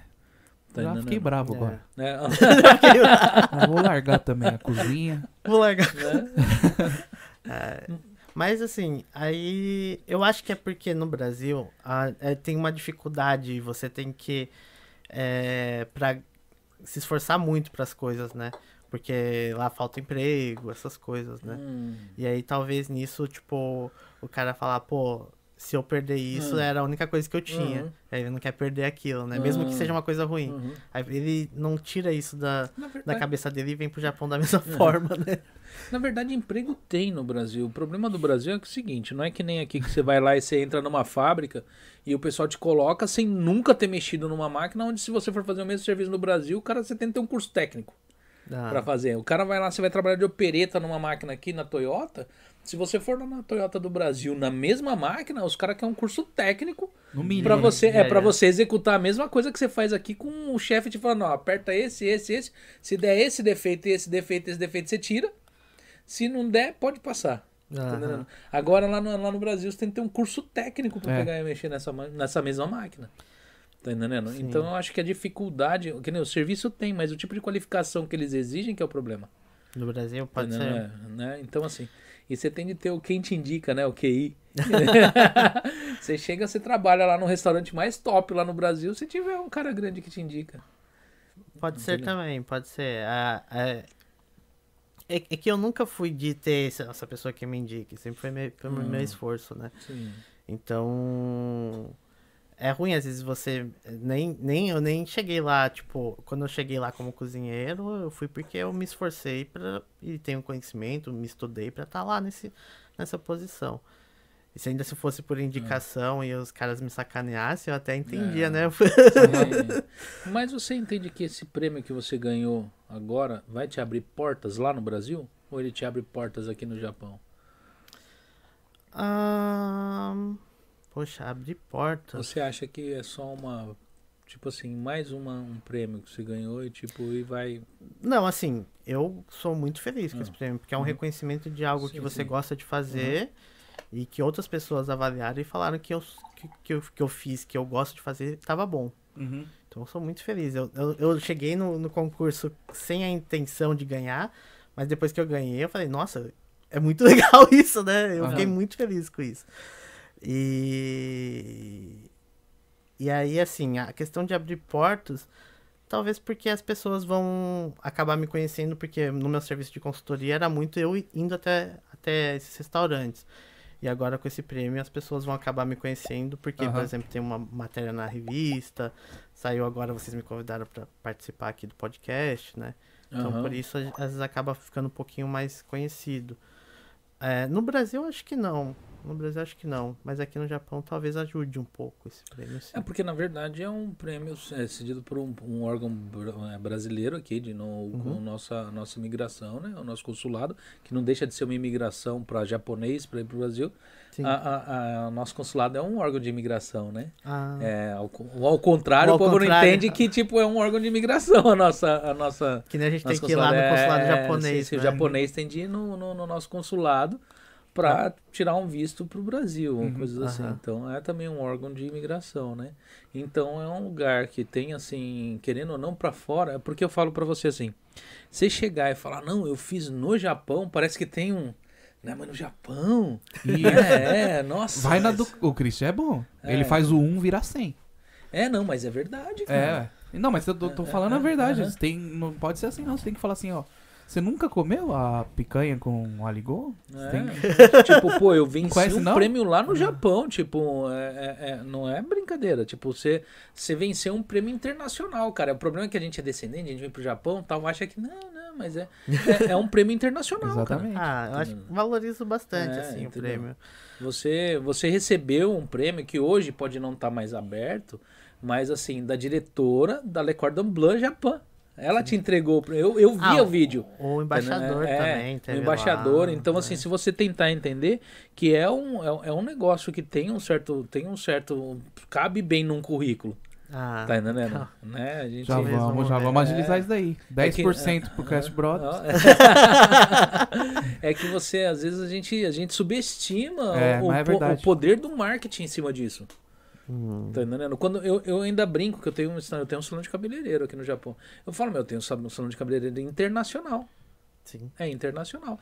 Eu sou um cabeleireiro es- estrangeiro que tem um salão dentro do Japão, tá ligado? Você é, cheio dos, dos, dos- é cheio dos, É, é, cara, tá mas certo. é verdade. Não, mas tá certo, pô. Tá É verdade. Eu chego lá, depois eu vou lá pro Brasil e falo assim, após uma grande turnê trabalhando no, no. Japão, adquirindo conhecimento, cursos e plá plá plá, agora vindo pro Brasil. Você acha que isso não tem um. Claro que um- tem. um- tem, é o, é o poder do marketing, cara.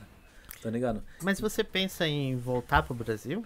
Ah, eu acho que todo mundo no geral pensa, né, cara? Mas é, às vezes fica difícil você pegar e voltar, às vezes, porque o Japão ele te come uma coisa que você não tem como correr atrás, de volta, que é o tempo. E você não vê ele passar. Fala pra mim quantas pessoas estão aqui no Japão, com toda a situação que o mundo tá vivendo, que viu este ano passar. Vixe, esse ano, pelo É. amor de Deus. O ano passado, voou aqui dentro do Japão. Tá? Por quê? Como o povo não podia sair, passear, curtir, o povo fica o quê? É enfiado dentro da onde? Trabalho. E você quer coisa pra passar mais tempo que o serviço? Entendeu? O trabalho é uma É, coisa não que- passa quando você tá lá, É. né? Mas aí depois você vê, passou, né? Não, mas é porque assim, quando você tá trabalhando, o que que acontece? Você quer logo que acabe. Então você parece que você desliga esse processo do dia. Você fica pensando no depois ali. Então você mergulha. Que nem você, você, você trabalha hoje só com essa parte de. Só com parte Nossa, de consultoria. Então é um trabalho onde exige mais, você vive mais o momento de agora. Mas você já trabalhou em fábrica aqui? Já, já trabalhei. Você pode ver que quando você trabalha em fábrica, o que, que acontece? Você chega na fábrica, legal. Os que o que você lembra, tá entendendo? mas o resto do percurso, cara, você viaja. Você tá pensando lá na Le Cordon Bleu, tá pensando lá quando você vai começar a trabalhar de, né, na cozinha, e você tá vivendo o futuro, você não tá vivendo, entendeu? E na hora que você vê, o dia acabou, né? E é um dia atrás do outro. E o Japão, como tá nessa... Mas ao mesmo tempo, acho que a comunidade tá mudando um pouco também, né? Eu acho que as pessoas estão, por exemplo, tem muito mais brasileiro vindo nessa nova leva de brasileiros que estão empreendendo, né? que estão Ah, buscando sim. empreender. E o Japão dá muita oportunidade para pra, as pessoas. É muito mais fácil você fazer as coisas aqui no Japão do que no Brasil. No Brasil a concorrência é esmagadora lá. Se você é, der um tropeço, você não segura a bronca. Aqui no Japão, não. Se você erra, você ainda tem muito é, fôlego para continuar ainda. E é, essa, essa nova geração aí que veio para empreender, acho que é, seja inde- independente da área, tem muita gente importando, tem muita gente trabalhando com comida, vai fazer com que é, ele não vive mais só aquela fábrica. E ele pode criar uma vida totalmente diferente aqui no Japão. É- Esse é um dos motivos que eu não penso em voltar pro Brasil, porque eu penso em, às vezes, formar um- um- uma coisa muito maior aqui, que aí no Brasil não teria oportunidade. Hum. E quais são os seus planos para a área de gastronomia aqui no Japão?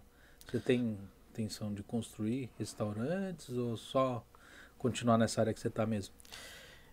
É que assim, hoje nessa área de consultoria de restaurante específico, Uhum. não, não tem ninguém que vai poder fazer isso, porque às vezes não vai ter a experiência que eu tive. Por que, que eu dou consultoria hoje na área de gestão? Porque eu tive uma empresa que eu errei lá no Brasil. E aí Uhum. acabei é, tendo que fechar a minha empresa porque eu não sabia fazer gestão. Eu aprendi muito sobre gestão, afundei a cabeça nisso para para poder aprender como que faz a questão de preço, tudo isso. E, e esse conhecimento, você vai ver que tem muita gente às vezes que vai dar consultoria para as pessoas financeiras aqui no Japão, mas ele não sabe de cozinha. E eu trabalho com a cozinha especificamente, porque eu trabalhei na cozinha, eu sei como, quais são os problemas que eles têm e como resolver esses problemas dentro da cozinha. Como, por exemplo, sanar um problema de desperdício. Por exemplo, é, tem cliente, por exemplo, que ele não fala pra mim, quando eu entro, ele fala assim pra mim, ah, na minha cozinha aqui não tem desperdício. Eu vou lá visitar ele e tal. Eu falo assim, não, na minha cozinha aqui não tem desperdício, não. Aí eu vou, chego na cozinha dele, olha assim, aí ele erra um prato, o que, que ele faz? Ele come a comida. É lógico que não tem desperdício, ele tá comendo todo o desperdício que era pra ter, sabe? Entendi. Ou ele dá para um funcionário, sabe, como uma refeição. Então, assim, é, esse- esse- esses probleminhas, alguém que trabalha só com consultoria de gestão, é, não vai ter esse tipo de clique, assim, pra ele entender que esse tipo de coisa pode acontecer na cozinha. Porque Aham. a pessoa não trabalha, não conhece a cozinha, né? Isso. E aí, meus planos pra isso é o seguinte: tem muita gente que agora tem o seu negocinho pequeno e ele pensa, pe- ele já quer pensar lá na frente. Eu não sei se você já ouviu muita gente falando assim, ah, vou abrir franquia. Sim, Aham. já, isso daí é uma coisa que o pessoal mais fala. Então, mas ele, infelizmente, ele quer abrir franquia, mas ele tem um negócio dele pequeno e tem estágios que você tem que passar pra chegar lá. Só que ele tá com o pensamento de abrir essa franquia lá na. que ele quer já chegar lá. Uhum. Só que ele não, não sabe como que ele vai chegar, como que cês- quais são esses estágios. E aí que eu entro. Eu entro pra ensinar ele. Fala, pô, sua, sua franquia não dá do jeito que você tá querendo fazer. Porque o cara fala assim, eu quero abrir franquia, pra quê? Ah, eu quero abrir franquia porque eu vou ganhar royalties. Aham. né? E você fazer isso, você mata o seu negócio, você, você sugar royalties do seu, do seu franqueado. Aham.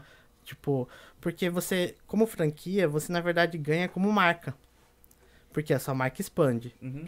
E aí o, o cara que, que ele vai, conta, vai, abrir, vai expandir a sua marca, se você ficar sugando o lucro dele, ele não vai crescer. E se ele não vai crescer, não expande a sua marca. Uhum. Quer dizer, outras pessoas não vão se interessar pelo seu, pela sua franquia, porque o cara abriu uma franquia, não deu certo, ou tá Uhum. demorando para ter o retorno financeiro dele. Entendi. Então, como que a gente faz isso? Ah, primeiro a gente vai ter que organizar para saber se, so- se você consegue gerir é, ou dar dicas de como você vai conseguir fazer isso a longa distância. Uhum. Então, Você tem que abrir uma segunda loja sem ter que tá você lá. Se essa loja andar, quer dizer que você adquiriu esse conhecimento. Que conhecimento? De essa, essa loja, ela funciona, gera lucro, Uhum. sem que eu precise estar lá. Então eu sei que eu, se outra loja que eu abrir para um franqueado, ele vai, vai conseguir dar lucro. E quais são os perrengues? Porque na segunda loja vai passar por perrengues diferentes da primeira loja dele. Uhum. E principalmente treinamento de funcionário. Hum, Porque lembra que eu falei para vocês do Mac? sim, O sim. Mac, se você vira um hambúrguer, você já, já pode ser contratado. E aqui no Japão você vive muito de arubaito. Uhum. o que as pessoas, hoje, um- uma empresa, gasta hoje com é, treinamento, tempo para treinar esses funcionários, é muito grande. Às vezes ele contrata o cara e paga mil a hora, que é pouco, mas o cara passa mais tempo tendo que aprender como que faz aquilo do que Uhum. propriamente fazendo. Porque ele não, ele não criou um padrão e um manual. Manual. Tem que ser um manual mesmo de como é feito aquilo. Aham. E aí, tipo, porque normalmente ele fala assim, ah, é, eu sei, eu quero abrir o meu negócio e eu quero que as pessoas façam isso. Mas como que ela vai fazer isso? Vamos, vamos fingir que você, por exemplo, está dirigindo um carro. Uhum. E aí você chega para um cara que não sabe dirigir e ele fala assim, ó, vamos dirigir esse carro aqui, você tem que andar aqui nessa velocidade, mas não tem velocímetro, Uhum. porque você não tem manual. Mas é nessa velocidade que você tem que manter. O cara chega aqui para dirigir, como que ele vai dirigir se ele nunca dirigiu? Como ele vai saber a velocidade que tem que andar? Uhum. Você tem a referência porque você tem experiência. Então você anda sempre naquele jeito. O cara na cozinha, ele vai sempre, tipo, tá ali fazendo aquele bife daquele jeito, o arroz daquele jeito, naquele tempero, porque ele sabe. Aí você fala pra alguém fazer do, do seu jeito que você tem experiência. Isso é complicado.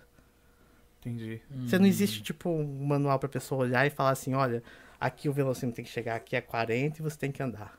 Aham. Nessa aqui, manter esses 40. E quando você vai fazer um restaurante, você tem que fazer isso. Ah, o bife. Chapa, que temperatura? Entendi. Ah, tem que estar 200 graus. Colocou, 3 minutos. Virou, Tem timer, tudo. 3 minutos. Exatamente. Aí quando você vai mandar o bife, o bife tá no ponto certo. Uhum. Pizza. Ah, eu coloco 300 gramas de queijo. Aham. Não é uma mãozada de queijo. Porque a mão do cara é diferente da mão do outro. Entendi. Eu conheço gente que faz assim. Né? não Então, tem uma assim, medida de quantidade. Se você não tem esse padrão, como que você quer expandir isso pra uma franquia? Quer dizer que o outro cara que tem que vai ser, vai ser a sua loja, como que você sabe quanto ele vai colocar? Já que ele tem uma franquia, eu cuido, então eu posso colocar quanto eu quiser. Eu posso usar o queijo que eu quiser. Eu paguei por essa marca. Entendi. Qual foi o, o lugar mais absurdo que você já chegou, que você falou, mano, não acredito que a pessoa tá fazendo isso num restaurante? É que você não vai citar nomes, né? Mas assim, Começou. alguma coisa bizarra. Chega assim. essa hora ele começa a puxar as perguntas só pra dar, pra dar a polêmica. Não, não é assim, é que a gente quer saber, né? Às vezes, assim, é aquele negócio. O cara chegou ali pra, pra trabalhar no restaurante e ele não tem essa experiência de restaurante. Ele cozinhava em casa. No máximo, ele cozinhava pra uma festa pra 15 pessoas. Como que ele vai organizar isso no dia a dia dele? Ele não sabe. Aí, teve uma vez que o cara na pizza, ele abria a massa de pizza, tinha que cuidar das entregas, das rotas, dos entregadores, e aí ele parava toda hora pra fazer isso. Pra, pra cuidar das, das entregas. A pizza que demoraria meia hora pra ser entregue, demorava uma hora e meia. Ah, entendi. Imagina você tá morrendo de fome, uma hora e meia pra ficar pronta. Duas horas pra chegar em casa. Oito horas da noite você pede a pizza e só vai chegar às dez da noite. Ah, não, aí não dá, né? Aí Você entende? dá. Aí depois, ah, tô. tá caindo o meu movimento. Uhum. Ah, não, não, não precisa explicar muito por que, que tá caindo o movimento, sabe? Hum, Então aí eu tive que organizar esse processo. Falar, não, peraí, você vai fazer só isso e essa outra pessoa aqui vai fazer só isso. aham. Aí você começa a organizar isso na, na cozinha dele. É, depois disso, ah, vamos, vamos, ah, tá organizado o processo. Você entrega a pizza no horário, vamos organizar o seu estoque. Por quê? É normal as pessoas pegarem e trabalharem com estoque é, do dia Aham. e às vezes faltar e ele sair correndo para ir com- comprar de última hora no produto brasileiro e pagar mais caro, só para poder atender o cliente. Ah, entendi. Isso é um negócio que já não dava lucro normalmente. Ele vai lá e sai para comprar e paga mais caro. O Uhum. que, que vai acontecer? Vai entrar no prejuízo. Ele não faz isso uma ou duas vezes, ele faz isso direto. É detalhe. Aham. Mas é detalhe que às vezes o cara que tá no dia a dia não, não consegue pegar. Então, tipo, eu que, por exemplo, visito, tenho essa experiência com restaurante, visito muito restaurante, eu, na verdade, meu trabalho é encurtar os erros deles. Porque Aham. assim, uma hora talvez eles iam aprender, mas quantas vezes ele ia errar pra isso? Quantas vezes, quanto ele ia gastar de dinheiro pra poder fazer isso? Entendi. Você já chegou a, tipo, ir para um. pegar uma consultoria de um restaurante e chegar lá, você falar, meu, não tenho o que fazer aqui. Tipo, já tá assim, o cara já tá melhor do que. eu, Não de ruim. Uhum. Do cara tá. Já passou do nível de você ter de dar uma consultoria e o cara não percebeu ainda. O cara já pode voar bem, mas o cara fica travado ali. Cara, não aconteceu isso. é, porque normalmente o que acontece? Um restaurante que ele acha que ele tá bem, Hum. Ele não consegue é, entender que ele podia estar melhor do que aquilo, ele podia melhorar aquilo, podia ter uma segunda, terceira unidade. Muitas vezes o maior problema di- disso é que ele tá muito refém daquele negócio. Ele não consegue sair. Ele ficou doente e o negócio dele não anda. Sim, eu presente. Meu salão, eu, eu sou refém dele. Eu não consigo. Se eu ficar doente, ele fecha. Então, Entendi. mas é porque aí é questão de processo. Porque se você tem processos dentro da sua empresa e você consegue é, treinar outros funcionários de forma mais que seja simples para ele entender, Uhum. você não, não é mais refém do negócio, porque você tem outras pessoas que podem praticar isso que você não faz. Que você faz, quer dizer. Entendi. Entende? Então, tipo, a, na cozinha. O cara cozinha pra caramba. Só que se ele não quer passar a receita, e isso acontece também com o brasileiro, às vezes o cara fala assim, não, eu não vou passar a receita pros outros. Se você não passar a receita, seu restaurante não cresce, porque ele continua dependendo de você. Entendi. Hum, Então você vai ter que ensinar os outros a fazer.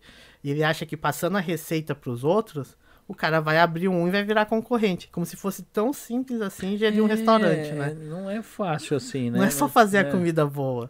Você tem muito mais coisa por trás disso. Às vezes ele talvez não tenha aquela confiança nele mesmo de que ele tá fazendo. Ele tem que fazer compras, ele tem que é, fazer o marketing no restaurante para poder vender. Então tem Entendi. muito mais coisa que o cara vai ter que fazer que não é só simplesmente fazer aquela receita. Se não, por exemplo, eu fui no Hard Rock Café, imagina se os caras ficassem com medo de me ensinar as receitas que eu sei do, do Hard Rock Café. Agora, cebola, guarda na geladeira ou fora da geladeira? Não, do nada. Destrói a seu aparelho. Mas assim, dentro da dentro da, da assim, de consultoria, você presta consultoria pro Japão também, japonês, mais pra, pra, pra um restaurante japonês ou brasileiro? Só para brasileiros por causa da minha, do meu problema da língua, né? eu Ah, não domino tá. também o japonês ainda. Mas você acha que há um mercado pra isso aqui ou eles são muito fechados em relação a, a estrangeiro? Tá?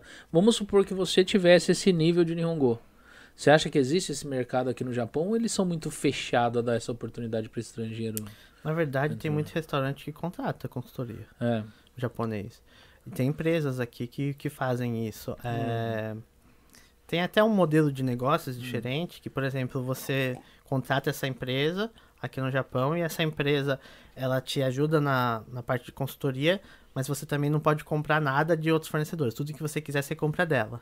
Ah, entendi. Então, tipo, se você quer um produto, é, eu tava conversando isso com o Sr. Paulo da Mundial Foods, ele que me falou sobre isso.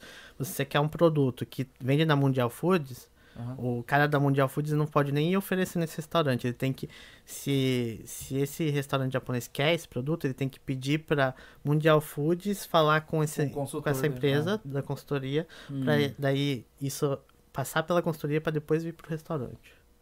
Entendi. Ele não pode comprar nada direto. Então existe. Eu sei que você não vai citar nomes, mas qual foi a consultoria mais difícil que você fez aqui? foi pra que tipo de alimento? Tipo de, de, de restaurante? Ó, você fala, aí ó, vai dar dica, né, meu? É. Não, dica. às vezes não. O maior problema de consultoria que eu tive é no sentido de, às vezes, a pessoa é, não querer mudar o que ela já faz. De achar que, tipo, ela, ela sente que ela precisa da consultoria, mas ela não aceita as mudanças. Exatamente. Tipo assim, você tá todo dia fazendo aquilo. É muito difícil para elas acabarem é, mudando o hábito dela. E às vezes ela faz, eu falo com ela, passo para ela, por exemplo, ó, você tá vendo que tá acontecendo isso? Ela fala, aham, tô vendo. Então, para consertar isso, a gente tem que fazer isso. E como que. Aí eu- ele fala, ah, beleza. Aí passa uma, duas semanas e a pessoa não faz. Eu falo, ué, mas peraí, por que, que você não fez isso? Se você entendeu. É difícil ele mudar. Aí ele quer, então, arrumar as coisas sem mudar. É difícil, né? Ah. Mas É, você é um tem cara de ser problema. muito bonzinho, dá certo. Tem que chegar. Você, você chega lá. Você não fez, seu incompetente. Tem, ou não, Descendo o é pé é? já, tipo. Não, não, não parece que ele é mal bonzinho. É ele tipo o Jacan, ah, né? É. Ah, você não fez essa semana, Ah, mas semana que vem vamos tentar. Não é assim, não. Aí, Como- eu tô como? te- deixa eu ensinar ele a dar consultoria. tem que chegar. Não, seu mal acabado. Isso. você- Tem que ser bravo, aí dá certo. Mas tem- Ah, assim, eu tento entender o lado do, do cliente. Por que, que ele não conseguiu fazer aquilo? E aí eu tento adaptar uma nova forma. Aham. Se você não conseguiu preencher essa tabela de controle, por que, que você não conseguiu? Ela fala, ah, então peraí. É, mas tempo pra assistir o. Netflix você tinha, você tem que falar assim. Não é verdade. Quantos Isso não é por cento- verdade, não. Quantos por cento da galera aceita? Porque uma coisa é a pessoa te contratar, outra coisa é a pessoa aceitar o que você tá querendo de gestão pra ela. Tá entendendo? Porque que nem você falou, tem muita gente que é, se- sente a necessidade, mas não concorda. Tá entendendo? Ah, é que na verdade, quando eu chego pra eles, eu não mostro pra eles que, que é o meu jeito. O meu jeito é uma das formas de dar certo isso. Ah, Mas não é a única forma de dar certo. ah. Talvez o jeito deles pode ser que dê certo. É, Eu sei que o meu dá certo. Aham. Hum. né? Do deles eu não tenho certeza disso. Então eu tento adaptar isso pra gente poder é, aceitar isso. E quando eu chego também, eu chego com os números. Aham. Então não tem como o cara falar pra mim assim, ah não, desse jeito que você tá falando não, tá certo. Aham. Eu falo, não, eu não, tô, não coloquei nenhum número fake aqui pra você. Tudo que eu peguei aqui é o quanto você vendeu, o quanto você é, tá vendendo e o que, que você tá faturando disso, e como que você vai arrumar isso, é, mostrando os números. E número não tem. Você quer mais uma água? Quer um. Ah não, tranquilo, tem mais Você aqui. quer um- alguma coisa? Tem, tem um energético aí? Tem, tem vários tipos. Que- Qual você Escolhe um lá que você gosta, mais gostoso. Ah, eu tomo mais Red Bull. Eu só só. tomo energético de 3 estrelas, Michelin. Ah, tá. Você quer o quê? Você É. Pega o queijo também, o prato pra cortar o queijo. É isso daí. Então, de- é, não, mas é sério. Eu tava falando sério sobre o- a parte do da parte técnica aqui, de cozinha, voltando ao Quer um Monster tipo Cuba Libre? pode ser. Voltando à parte da mais sem ser consultoria na parte de de cozinha, Aham. uma dica boa pra gente aí. Do quê? Do dia a dia, porque a minha esposa, que é minha esposa. minha esposa, ela precisa de dicas. Você entendeu? Olha, eu gostei muito de fazer aquele um vídeo de receita lá no, do meu do meu do Avigor, né, que eu fiz Aham. um vídeo e publiquei lá no meu canal. E eu acho que eu vou postar mais coisas lá do Boa! Agora vai, agora vai. Não, mas é coisa, não, coisa que uma pessoa normal faz, tipo é, Ah, não é difícil, né? não, não é difícil, cara, Não é fazer difícil, um não. purê com queijo, não sei o que lá. Não, então eu vou tentar postar coisas mais fáceis, por exemplo, fazer um molho branco, né? Uma coisa que é simples. Sim. Mas você tem algumas diquinhas que vai te ajudar no meio do processo. Por exemplo, é, você tem que torrar a, a farinha com a manteiga. Tem que fazer o ru. o ru. Tá, ô, ô, Vou ver esse queijo aqui. deixa eu falar. Deixa eu... Depois eu vou. Mas você só colocou a receita até Esse é agora. de até leite. agora você só colocou a receita da Mostra. picanha? Ah, depois que ele falar aí, você mostra aqui. Até Até agora você só colocou a receita da picanha? É que na verdade, como o site Ah, é tá. pra indicar Ah, restaurantes e tal, é, ele. Eu ainda não postei nada, mas ele tá evoluindo com o tempo. Vamos, sabe? vamos fazer, vamos fazer, porque tem pessoas que nem minha esposa que ela precisa de dicas. Eu preciso de dicas. Ó, você não vai mostrar, vai mostrar o queijo? Vai- o que- você já tá comendo, cara? Vou abrir. Ó, o queijo, o doce de Mas leite. conta essa história desse queijo aqui. que- Qual, qual é, do queijo? um queijo maturado. Esse queijo ele é um queijo que ele foi até premiado aqui no Japão, sabia? Sério mesmo? Onde é? compra esse queijo? Esse queijo no- nos produtos brasileiros você vai encontrar, mas o, o Vilmar mesmo, ele faz muito evento lá em Tóquio pra... é, e vende muito isso aí pra japonês. E ele foi premiado como segundo lugar de melhor queijo do Japão. Qual que é a diferença de um queijo maturado pra um queijo. Um queijo Minas normal, É. esse queijo ele fica 90 dias... É, concentrando... 90 ou 30? Acho que é 30 dias. Pra ele, ele fica meio que maturando, assim, secando pra concentrar um pouco mais de sabor. Então ele vai perder um pouco de água Aham, e vai concentrar melhor o sabor dele. Entendi. Ele vai ser um queijo bem mais saboroso. E ele derrete. Calcular, tá ligado? o chefe, o chefe faz, cara. O chefe coloca a mão em tudo que ele vai fazer. Na verdade, é, não, na cozinha não se usa muito luva, assim, de modo geral. Porque você, na verdade, a todo momento tá lavando a mão, né? Então a entendi. sua mão sempre tá limpa pra você poder cozinhar. Eu fui ali até ali jogar álcool na minha mão pra mim cortar esse queijo. Beleza, agora vai ficar com gosto de álcool. Ah, pelo menos você vai ficar bem. É, é muito legal desse Sim, queijo, que é um. queijo sem nada. Você quer queijo, Márcia? Claro. Então. Fala do queijo aí. Ele é um cara que produz aqui no Japão, né? O Ah, é? queijo. E ele tem uma fábrica bem estruturada lá em Oizumi. Biru Mirko. Tá Vi- escrito aqui. É. Viu Milk. Ah, o cara tem uma fábrica. É um brasileiro? É um brasileiro, ele tem uma fábrica. né? Caramba, que legal. Muito bom esse queijo. Não. E aí o doce de leite põe no queijo, igual. Isso. Se você quiser, você pode pôr por cima. Se quiser provar só o doce de leite, você prova. Eu vou provar com, com Nossa, queijo. esse queijo É tem. tudo de fabricação própria dele ali, né? Hum. Você quer? Ah, isso daqui é o seu. É o seu. Sua... Você quer? Pode pôr. Vamos lá. E o seu, você vai querer? Não, não, eu tô satisfeito Ah, já. não quer comer? Obrigado. Cara, come queijo todo dia. Ah. O Vilmar é muito gente mesmo. boa. Ele, é- ele que me enviou esses, esses queijos aí pra eu participar do concurso. Hum, Vilmar, pode mandar queijo pra gente também. hum. Ah, o, o doce de leite também é do, do mesmo lugar. Isso. E o milk. Já fiquei sabendo você vai levar o restante do doce de leite. Então, A minha esposa, Quer ela. experimentar? Ela gosta muito desse doce de leite. Eu trouxe só pra vocês provarem hoje. Ah, um entendi. Vou provar. mais- Quer mais? de Fica à vontade. Hã? Caramba, faz anos que eu não como doce de leite. Você não come na, no queijo? Você quer um queijo com doce de leite? Quer experimentar na faca? Hã? A Márcia nunca quer nada. Não é um lugar propício para você experimentar porque é perigoso. né? Entendi. Qualquer produto brasileiro tem isso daqui? Aqui em arte acho que tem. Ele atende bastante aqui o pessoal aqui de arte. Entendi. Então é isso daí, é muito bom. Passou no teste.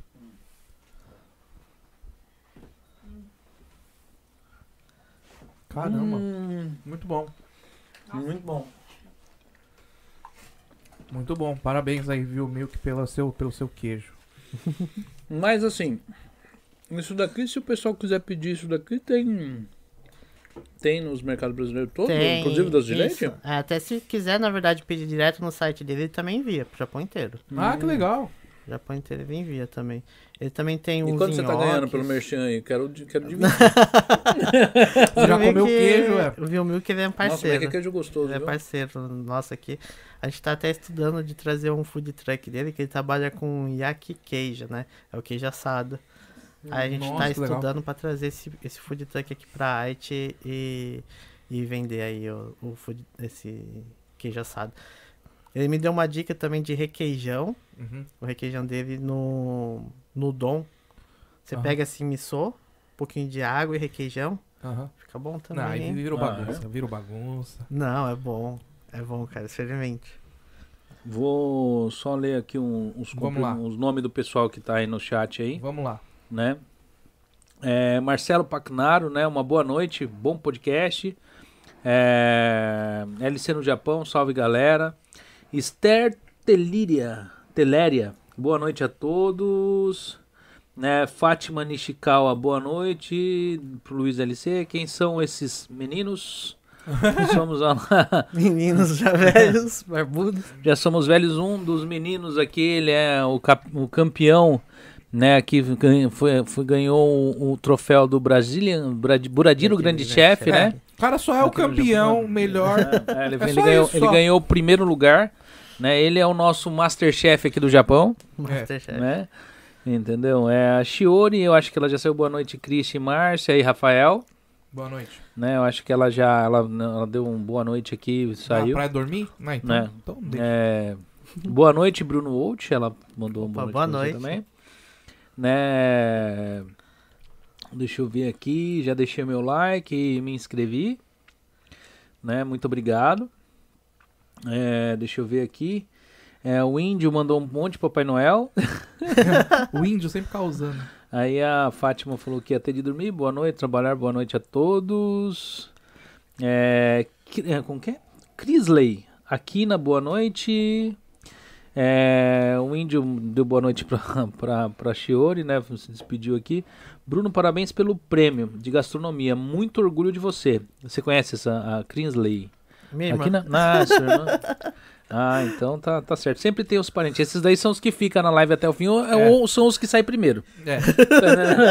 Só Ele só, vem, dá um só entra, dá- manda uma mensagem pra falar, não, eu vi.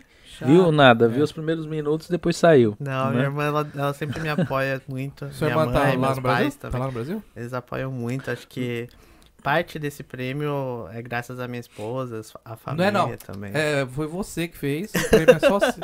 Esse negócio de parte do prêmio. Você que cozinhou lá, o prêmio é só seu, cara. Foi, Não é, vem com um essa, beijo não. pra minha mãe, É, pra, pra não, vocês, não. esse negócio. Não, manda eles fazer o bife lá. Não vai conseguir, cara. Não, mas se é não tivesse incentivo deles, acho que não teria O acontecido. Bruno é muito bonzinho.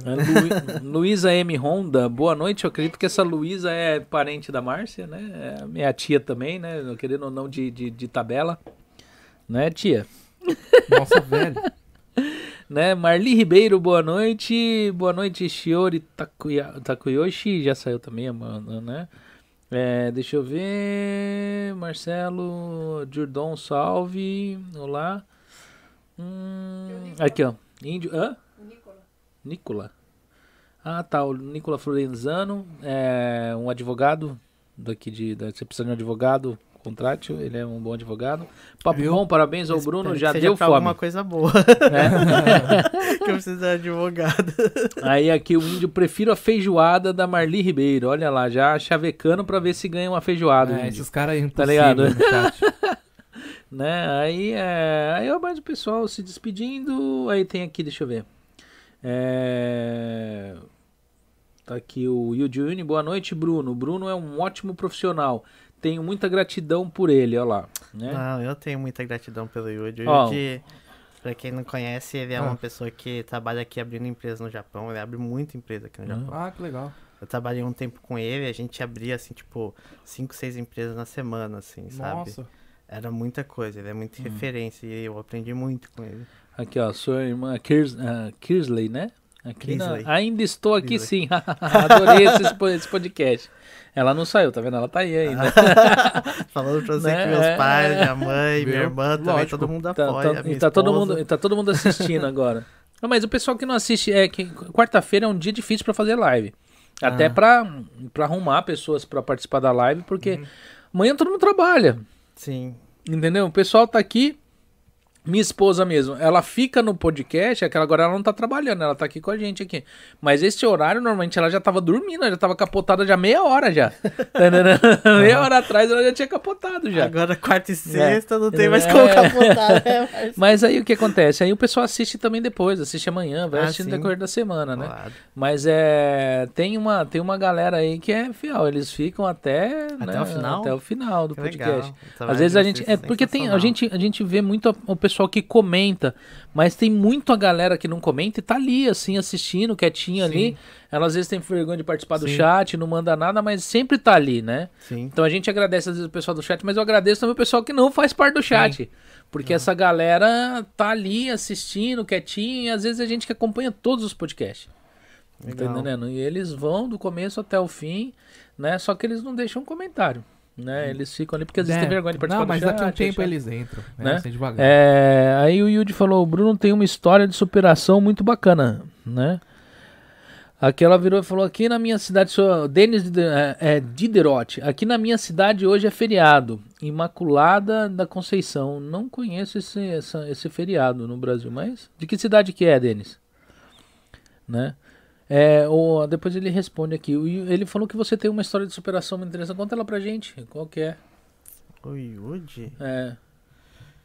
Cara, não lembro assim de Ih, nenhuma né, história. superação não é muito Mas bacana, é não. é falou- que o, o Yuji. Quis render, não é- É, ficou sem. Agora já Eu, perdeu o eu impacto. passei muito tempo com o Yuji. Aham. O Yuji ele me ensinou muito. Ensinou, ensinou até japonês pra mim. É. Ele- eu lembro até. não, o Yuji assim, é ótimo. Ele é. Ele é muito. Ele é muito assim, tipo, de querer também ajudar. Ele tem a mesma ideia, assim, que eu quer muito ajudar as pessoas. Aham. Eu, eu, assim, gostei muito de ter trabalhado com ele, aprendi demais, muita coisa com ele. Uhum. E. E aí ele tá aí na, na batalha, assim, como sempre, né? Uhum. É, é muito difícil pra gente que tá empreendendo, porque às vezes tem que matar um leão por dia, né? Aham. Você tem que ir Ah. atrás do- dos nossos sonhos, porque não é que nem você trabalhar numa fábrica que você tem é, um saláriozinho garantido no final do mês. Se você Uhum. não vai lá e não faz, você não, não ganha nada, né? Aham. E assim, não é diferente pra gente que é consultor, né? E foi o Yudi que me, que me falou assim pra eu é, começar a tentar fazer essa parte de consultoria, que eu tinha um conhecimento que aqui no Japão não tinha Uhum. né? E aí foi o Woody que me deu toda essa estrutura. E aí ele falou assim, Bruno, vem trabalhar comigo. E se não fosse ele, talvez eu não estaria nem fazendo o que eu faço hoje. Entendi. Então eu tenho muita gratidão, assim, por ele. Acho que é essa a história de superação que ele tá falando, né? Você... Eu fui pegar outra faca ali. Porque eu não vou deixar ele fugir com esse creme de leite sem experimentar mais um pouquinho. Ah, Pode vir. Nossa, o cara tá impossível. Zé. Aí, ó, o, Ah. o Denis virou e falou que é de Minas Gerais, a terra do queijo, ó. Aí, ó. Né, ó, queijo com aqui, ó, Com doce de leite. com doce de leite, ó, daqui do, é daqui do Japão, né? Isso. É. Cara, e um queijo maturado muito bom. Não sei se tem em Minas, mas aqui tá bom. Chama Minas o queijo, cara. É, não, é queijo, Chama é queijo Minas Minas, mas não sei se tem maturado lá. É, então, lá no, no- Lá eles chamam de queijo meia cura, né? Meia cura. Isso, tem o Hum. queijo curado, Aham. que daí ele já fica mais tempo, ele fica bem Ah, mas eu co- amarelinho. já comi e meia bastante cura queijo- é esse daí, né? Eu já comi bastante queijo de Minas. Ah, é? Porque eu, moro, eu na verdade eu moro em Goiânia, né? Então tem muita coisa Ah. de Minas em Goiânia, né? Que é perto. Mas assim, é, eu acho o queijo de lá diferente. O queijo Minas aqui não tem nada a ver com o queijo lá. Hum. O queijo Minas, um, de, no caso lá no Brasil, ele é mais salgado, né? Ele tem mais sal. Acho que talvez tenha, possa ter adaptado Hum. um pouco pro paladar japonês, né? Não, mas é muito bom esse queijo aqui. Não, é muito gostoso. Ele me lembra muito mussarela. Aquela mussarela feito assim, mais Aquela é, fresca, assim, né? é. Uhum. É que como ele vai concentrando um pouco mais de sabor, ele vai puxando mais o sabor de queijo mesmo, né? Esse Porque, no- queijo. é porque no caso ele é cremoso, né? O queijo Minas ele não é tão cremoso quanto esse queijo. É um pouco mais borrachudo às vezes. né? É. Mas o queijo do Vilmar é diferente do queijo Minas do, dos outros que a gente tá acostumado por aqui. Porque Hum. o queijo, os outros queijos aqui, eles soltam muita água, né? Aham. Às vezes.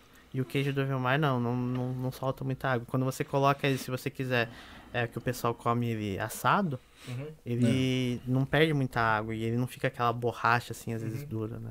Bem Aqui, ó, o Denis virou e falou assim: comi pão de queijo agora. Minas tem todo o queijo que você imagina.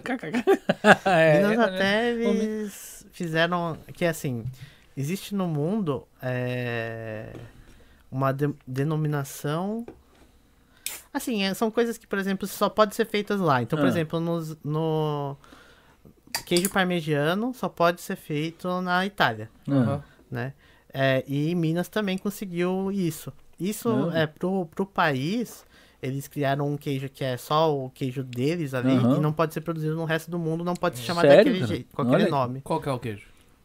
É o Queijo queijo, Minas. Minas. Acho que é, Os caras tá roubando. não, acho que é o, é o queijo meia cura deles, se eu não me engano. Ah. Eu não, não vou saber exatamente qual que era o queijo. Entendi. Mas eles têm um queijo que é só, só pode ser produzido e ser chamado com esse nome lá em Minas.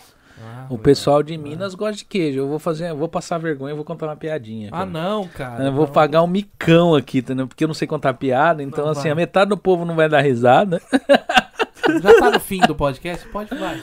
né? Tá lá o mineiro, ele passa lá, dá, chuta uma lâmpada mágica, tá ligado? Ah, Aí ele olha e fala, o que que é isso? O que que é isso aqui? Que trem esquisito é esse, aí? ah, não, não. Vai lá daquela, vai Tira desse limpar assim, sai um aí gênio, sai um gênio de dentro da, da, da- da lâmpada. aí o gênio fala, "Ah, você tem direito a três desejos. Ele, Ah. isso, o que que é isso? Que desejo é esse? Falou assim, qualquer um. Faça o seu desejo. Ele olhou e falou, ah, isso, eu quero, eu quero um queijo. É, lógico. É um clássico, vai. Aí chega lá, o gênio Aham. dá o queijo, o cara come o queijo, né? Aí ele vira e fala, qual que é o seu segundo desejo? Ele, uai, isso... Eu quero, eu quero outro queijo, esse tá bom demais da conta. Sacanagem, isso daí. Não, não, entendi. Aí É. o gênio olha pra ele e falou, ó, seu desejo é uma ordem, vai lá e dá um outro queijo. Entendi. Aí passa assim, o cara come Ah. o queijo, aí ele olha ele e fala assim, Aham. "Cê- e agora, qual que é o terceiro desejo? Você quer outro queijo? Ele, não, não, eu quero uma mulher pra eu casar, uma mulher bonita. Ele falou, ah, pensei que você ia pedir outro queijo. Ele falou, eu ia, só que eu fiquei sem graça. Ficou com vergonha. ah, é um clássico essa. Né? Tem que passar vergonha, pagar um micão. Eu vou até ver aqui que Ah. o Denis pegou e falou Ah, aqui, ó. meu Deus. Desligou a live. O deles foi É. embora, caramba. Ele falou, tem queijo meia cura aqui. Aqui, você vai em BH, no aeroporto, eles conferem sua bolsa se tem queijo. Se não tem, eles te dão. KKK zoeira, né? Mas o povo mineiro é o povo mais gente boa possível. É. Eu acho, eu acho. Até o mineiro bravo parece que ele é de gente boa. Ele não tá bravo com você. Eu não sei se o mineiro é. Porque falam que o mineiro e o goiano parece demais, cara. E eu moro em Goiânia, é um povo, cara, que eu, eu nunca vi em lugar nenhum, assim, tipo, o sossego. Esse povo entra na sua casa, eles não te conhecem. Eles entram lá, tipo assim, vamos supor, você mudou na região. Aham. Eles entram na sua casa, oi, tudo bom e tal. Vão abrindo sua geladeira, vão olhando as coisas assim. Você fala, meu, você é de São Paulo, você não tá acostumado com isso. Tá ligado? E eles vão assim, mas é, é, é o jeito deles. Eu não sei se o povo de Minas é assim. Mas o povo, go- o povo assim. goiano é assim, cara. É, chega a ser absurdo, tá entendendo? E é um povo muito. É, é um interior que cresceu muito, Goiás. Tá entendendo? Sim. E eu não sei, se- é, Minas já é um pouco mais, é, é um pouco às vezes é, é, é- é diferente algumas coisas, mas outras são é muito parecido. Ah, eu tra... Né? na época que eu trabalhei lá no, no resort lá em Goiás, lá eu vi isso. É, O povo é muito gente boa. Eles gostam de comer churrasco com mandioca. É, Né? faz o churrasco mandioca e vinagrete, aquele né, com a farofinha que falam lá no, no Brasil tem um negócio que chama jantinha, cara. Que eu não é da minha isso, época. já É, tinha, é, é, já é. tinha. E o pessoal faz Que que é lá o isso? Não churra é o churrasco com a mandioca, um vinagrete, uma Isso. farofinha lá, um E se você não tiver mandioca, eles falam, mas cadê a mandioca? Entendi. Aí eu falo, É. cadê a mandioca só? É. lá tem muito, tem muito esses restaurantes que chamam de picanha na tábua, né? Picanha É, na tábua. que o pessoal, você chega assim no restaurante, é, uma, é, uma- é a picanha mesmo enfincada numa tábua, com mandioca, farofa e. No e- espeto, é, né? No espeto. Eles levam o espeto e deixam na sua É. mesa, né? O Ah, espeto. legal. Não é o Não- churrasco não- que é- o pessoal passa assim. não é né? aquela picanha grandona, é um bife de picanha, vem no negócio ali e tal. Entendi. E você vai cortando ali, fica a faca na mesa, Entendi. e vem o espeto ficado numa tábua e você vai cortando e vai comendo Sim, ali, eu mano. vi Chama- achei Chama picanha mesmo. na tábua, né? Lá tem muitos esse tipo de restaurante. Parte de comida goiana, em Goiás é- é- é- tem muita coisa de tradição ali, tipo forno de lenha, comida de Piqui. forno a lenha, piqui. Gosta de piqui? Cara, eu não gostava, passei a gostar. Sério? É. Minha avó gosta muito, mas eu não consegui. Não sei se é porque eu comi sempre o piqui em conserva, que dele é meio amargo, né? Mas. Não sei se ele Hum. Não, natura- não presta. Não, o em conserva não presta. É gostoso, Ah, ele é natural. É que o, o piqui, ele vem um conjunto, né? Não é só o piqui, é a galinhada. A galinhada, Tá exatamente, que o piqui. É, é- é galinhada a piqui. é o frango com arroz, o piqui, tá entendendo? E tem todo Hum. um preparo que, né? Então é o, é o seto. Que eu Dali. acho que também. Geriroba, não é? É, gue- é, é gueriroba. Gueriroba. Gariroba, é gariroba, gariroba. Gariroba, é. É um palmito amargo pra caramba, tá ligado? Eu acho Que que coloca é, junto é, ali, né? Entendeu? Mas é, eu não gosto muito de gueriroba, não. Eu acho Não? muito amargo. E eu gosto de coisa amarga, hein? Mas eu acho que ela não é um amargo saboroso, assim. É só amargo. Hum. Eu gosto da textura, porque eu Às gosto vezes de... eu de- comi o piqui achando que era o piqui amargo, mas era aquele nome que tava junto. É, não, o, vez, o, o né? piqui, pra quem não conhece o piqui, é um tipo de, de semente, né? Entendi. É, ele é estilo, se você catar o fruto, ele parece um abacate.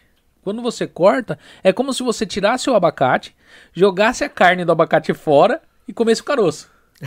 É o piqui. Ah. Só que em vez de vir só um caroço, quando você abre, às vezes tem dois, três dentro, né? Aham. E é redondo assim, e aí você raspa. Ele é uma bomba de espinho.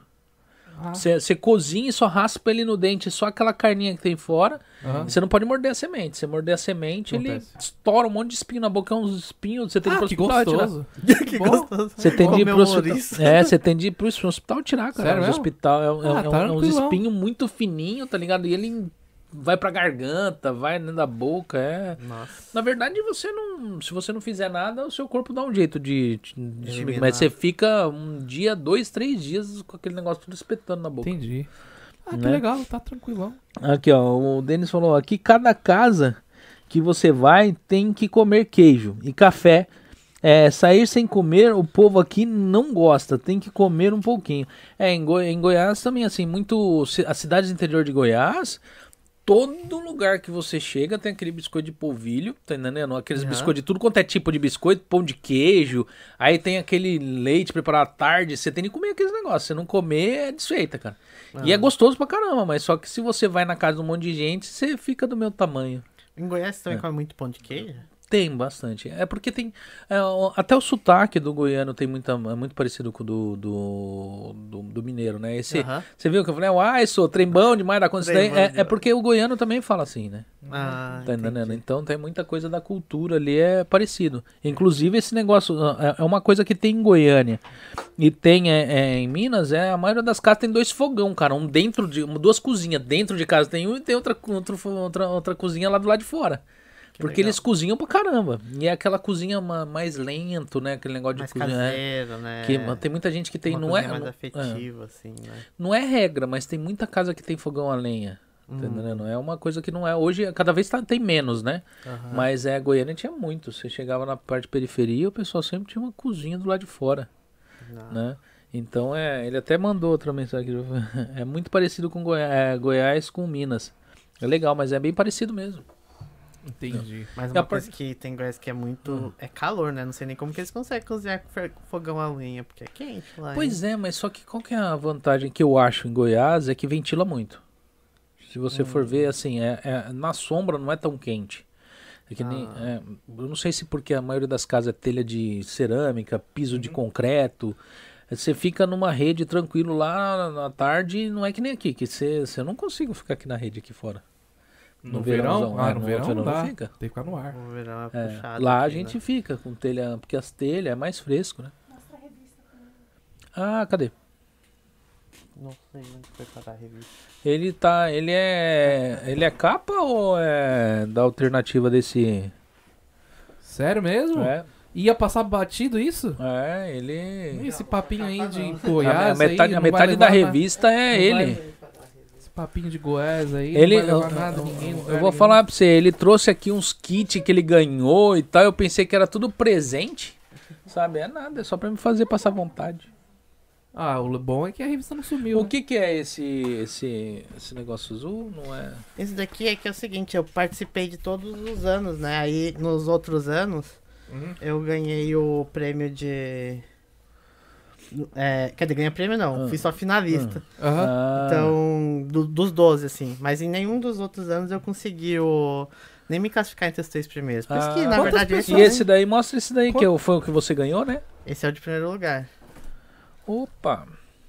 Além Oi. de um, além de um, de um troféu, teve isso daqui também? É tipo um Oi. Priscila. A Priscila Izumi mandou aqui um superchat. Boa Nossa, noite. que legal. Passando para desejar uma ótima live a todos e até mais. Obrigado, Priscila. Obrigado, Priscila.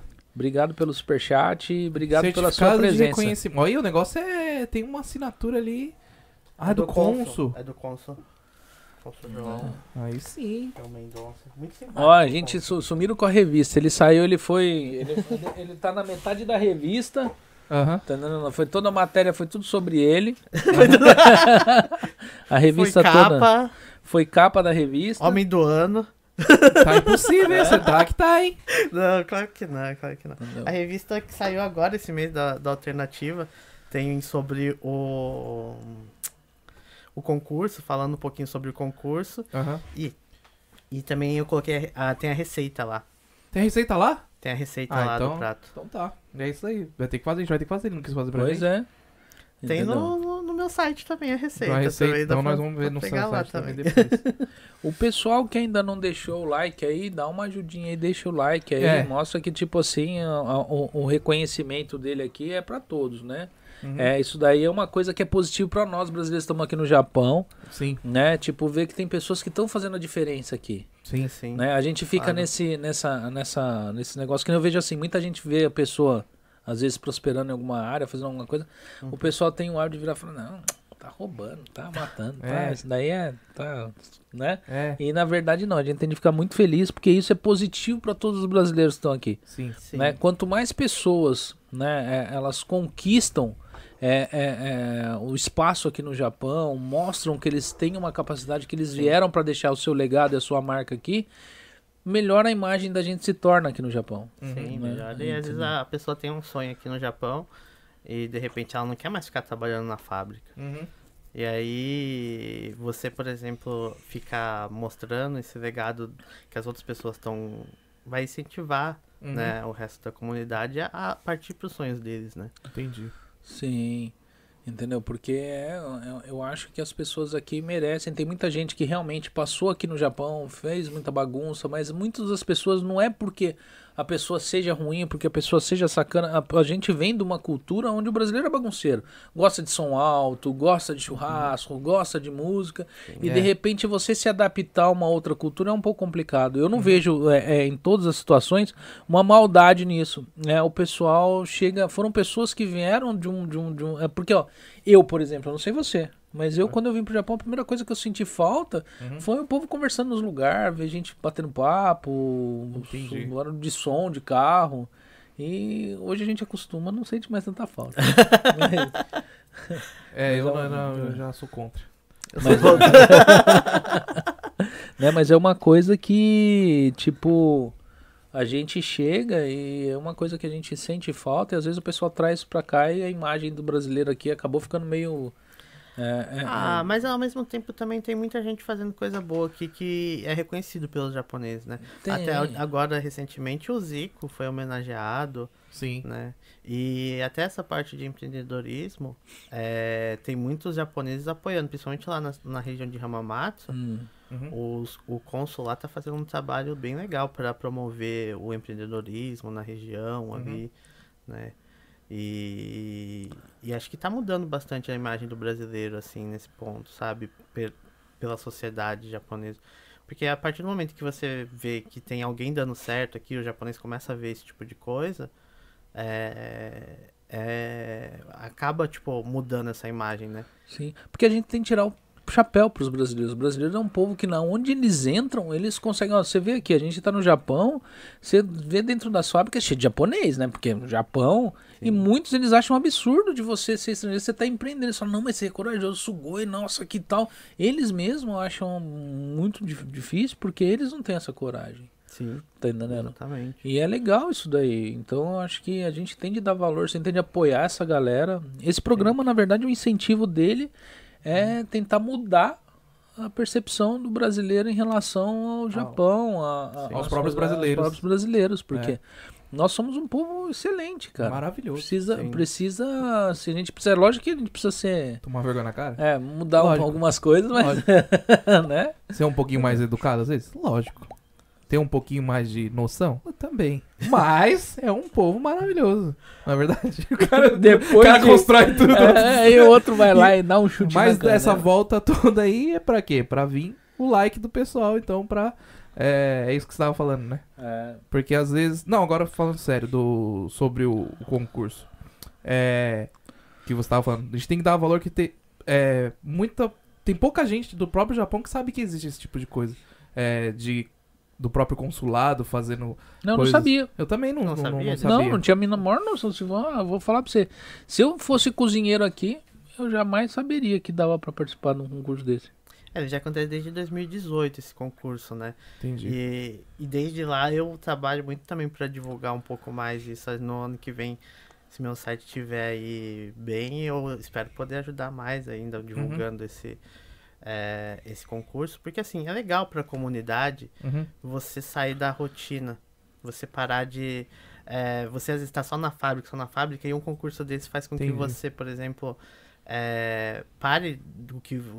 colocar sua cabeça em outro lugar e se dedicar a uma coisa que você gosta de fazer, que é cozinhar, né? Sim, Eu sim. vou, vou entrar no próximo ano. Vou levar meu prato que vai unir o Brasil e o Japão. O que, que vai ser o seu Vai prato? ser é, um- uma banana caramelizada com caldo de miso. O que você acha? Pode ficar bom. É. Ó! Não é certo, falando sério, pode ficar bom. Pode ficar Aí, bom. viu só? Vai O- roubar minha ideia, hein? O Yuji mandou um superchat aqui, ó, de mil ienes, né? Já deixei um like mandando um superchat, vocês merecem. Muito obrigado, Yuji. Valeu, Né? Você, como sempre, Aí, ó, tá surpreendendo a Ele gente é aí. muito gente boa. Né? Muito gente boa. Mas é. Você acha que tem chance o prato dele aí? Na verdade, tudo, tudo que você quiser fazer tem chance. Se você fizer bem. Se fizer Não bem, né? Cara, ele olhou com uma cara que ele vai roubar minha receita. Não devia ter falado. Ah, pois é, cara. Não devia ter falado. Uma bananinha assim, ó. Aí, sabe, em vez de ser doce de leite, vai, vai parecer doce de leite, mas vai ser miso. O que você acha? Surpreende. Não, mas não vou cozinhar, não, sabe? O miso não vem que nem, tipo, um negócio assim? Ah, mano, já. Aí só só- vai isso. Que nem Já- uma pasta de dente assim em cima da escova, Já- ser em cima da balança. Tum, que, que Já perdeu, velho. Já... Eu, eu já comi muitas coisas assim diferentes aqui no Japão. Ah, É... Algumas por querer, às vezes sem querer, né? Porque Uhum. como a gente não sabe muito bem a língua, Uhum, uma vez fui pra Okinawa, quando eu fui lá pra Okinawa, aham, eu, como eu tô nessa de fazer é, passeios mais gastronômicos também, uhum, então eu quero experimentar tudo que é novo. Uhum. Cheguei lá em Okinawa e falei pra, pra mulherzinha lá, na senhora, falei, só tinha ela lá aberta. Falei assim, ó, eu quero experimentar algo que só tem em Okinawa. Ela Aham. mostrou pra mim, ó. Tem esse daqui, essa sopa de lula, que é uma sopa preta, assim, aham. é, com tinta de lula. E tem essa outra aqui que é de porco, que eu só entendi porco. Aí tinha um peixe que só tem aqui em Okinawa. Eu falei, legal, então me manda esses aí, né? É, Ah, não, tava eu e minha esposa. Eu falei assim, ah, eu quero de lula. Ela falou assim, eu não quero de lula, não vou provar. Ela fica morrendo de medo, eu não quero não. Ah. Quero provar o de, de porco, que Aham. só tem aqui em Okinawa.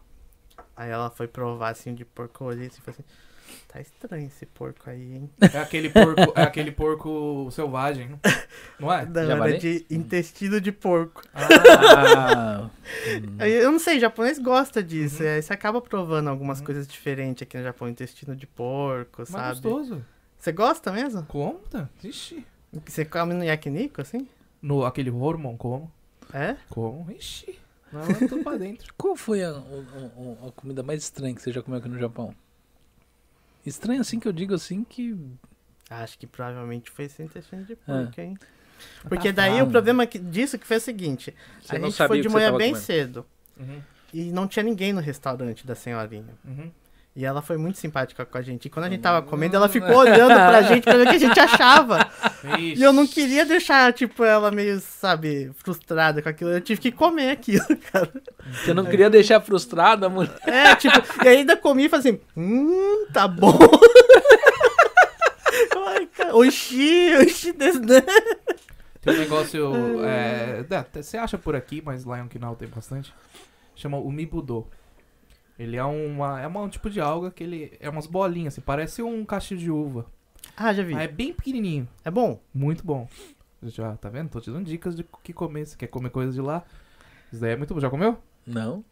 Come qualquer dia. É alga, né? É uma alga, mas ela- você olha assim. Parece... São bolinhas, parece ova. É. Tem gosto até de ovos, um pouquinho assim. Ah, é? É bom, tá vendo? E como que come aquilo? Põe um pouquinho de shoyu e manda pra dentro. Obrigado, bom, é obrigado pela dica.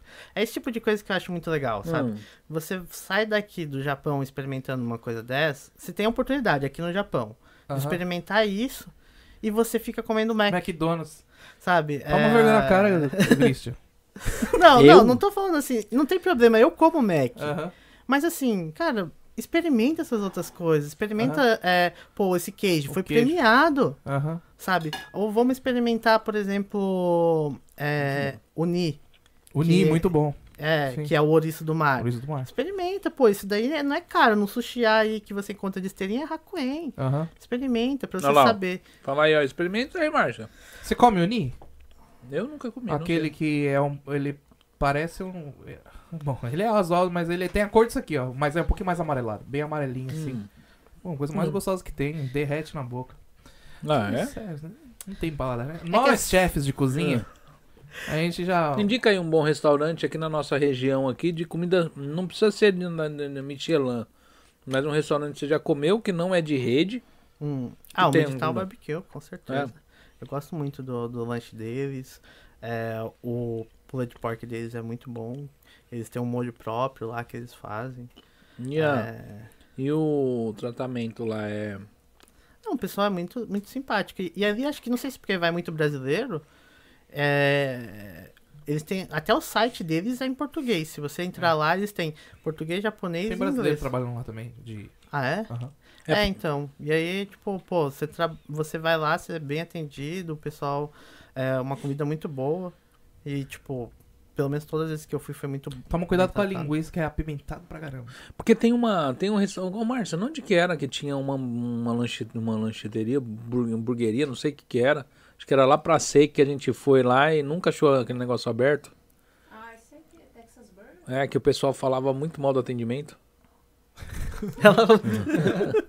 É, mas é verdade. É, é um japonês, é japonesa, Uhum. mas o cara falam que. O lanche dele falam que é muito bom. Aham. Mas falam que o atendimento. Não sabe se ele não gosta de estrangeiro.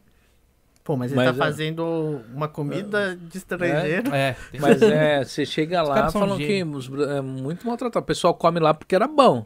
Ah. Eu virei e falei, ah, não sei não, um cara que não gosta de estrangeiro, de repente ele até cospe no negócio lá. Nossa, não. Não. Que isso. Ué, Márcia, parou de exibir o negócio aqui da tela hoje ou deixei não, não exibiu? Não exibiu? Ficou não, o dia inteiro assim? Ué? Fez tururu. e ficou parado. Ah, hoje não teve a propaganda dele aqui, ó. É Hum, mesmo. né? Aí, tá Ficou vendo? só.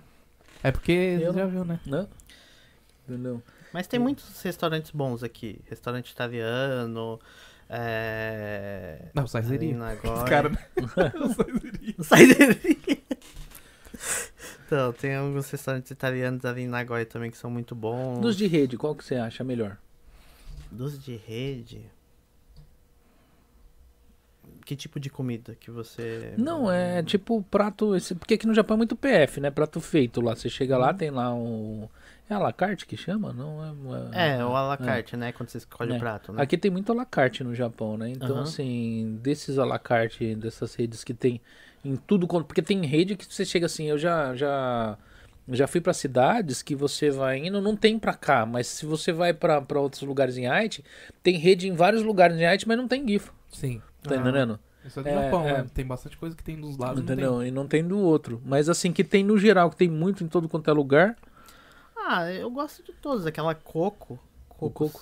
É, cocos é boa também, aquela comida deles, assim. Uhum.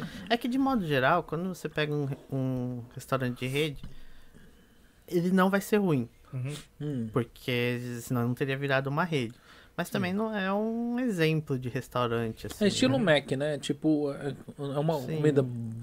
A- as pessoas Não é elas não vão 100%. ter tão cuidado com a comida como vão ter se eles fizerem. Hum. Se Quer a dica de rede. restaurante do Rafael? Fala aí. É sério, é sério. Lá pro lado de Shizuoka Hamamatsu, lá tem uma rede. É, é rede, mas é pequena. Acho que tem. Se tiver sete restaurantes, é muito. Hum. Chama Sawayaka. Sawayaka? É, é carne. E eles Hum. têm um hambúrguer.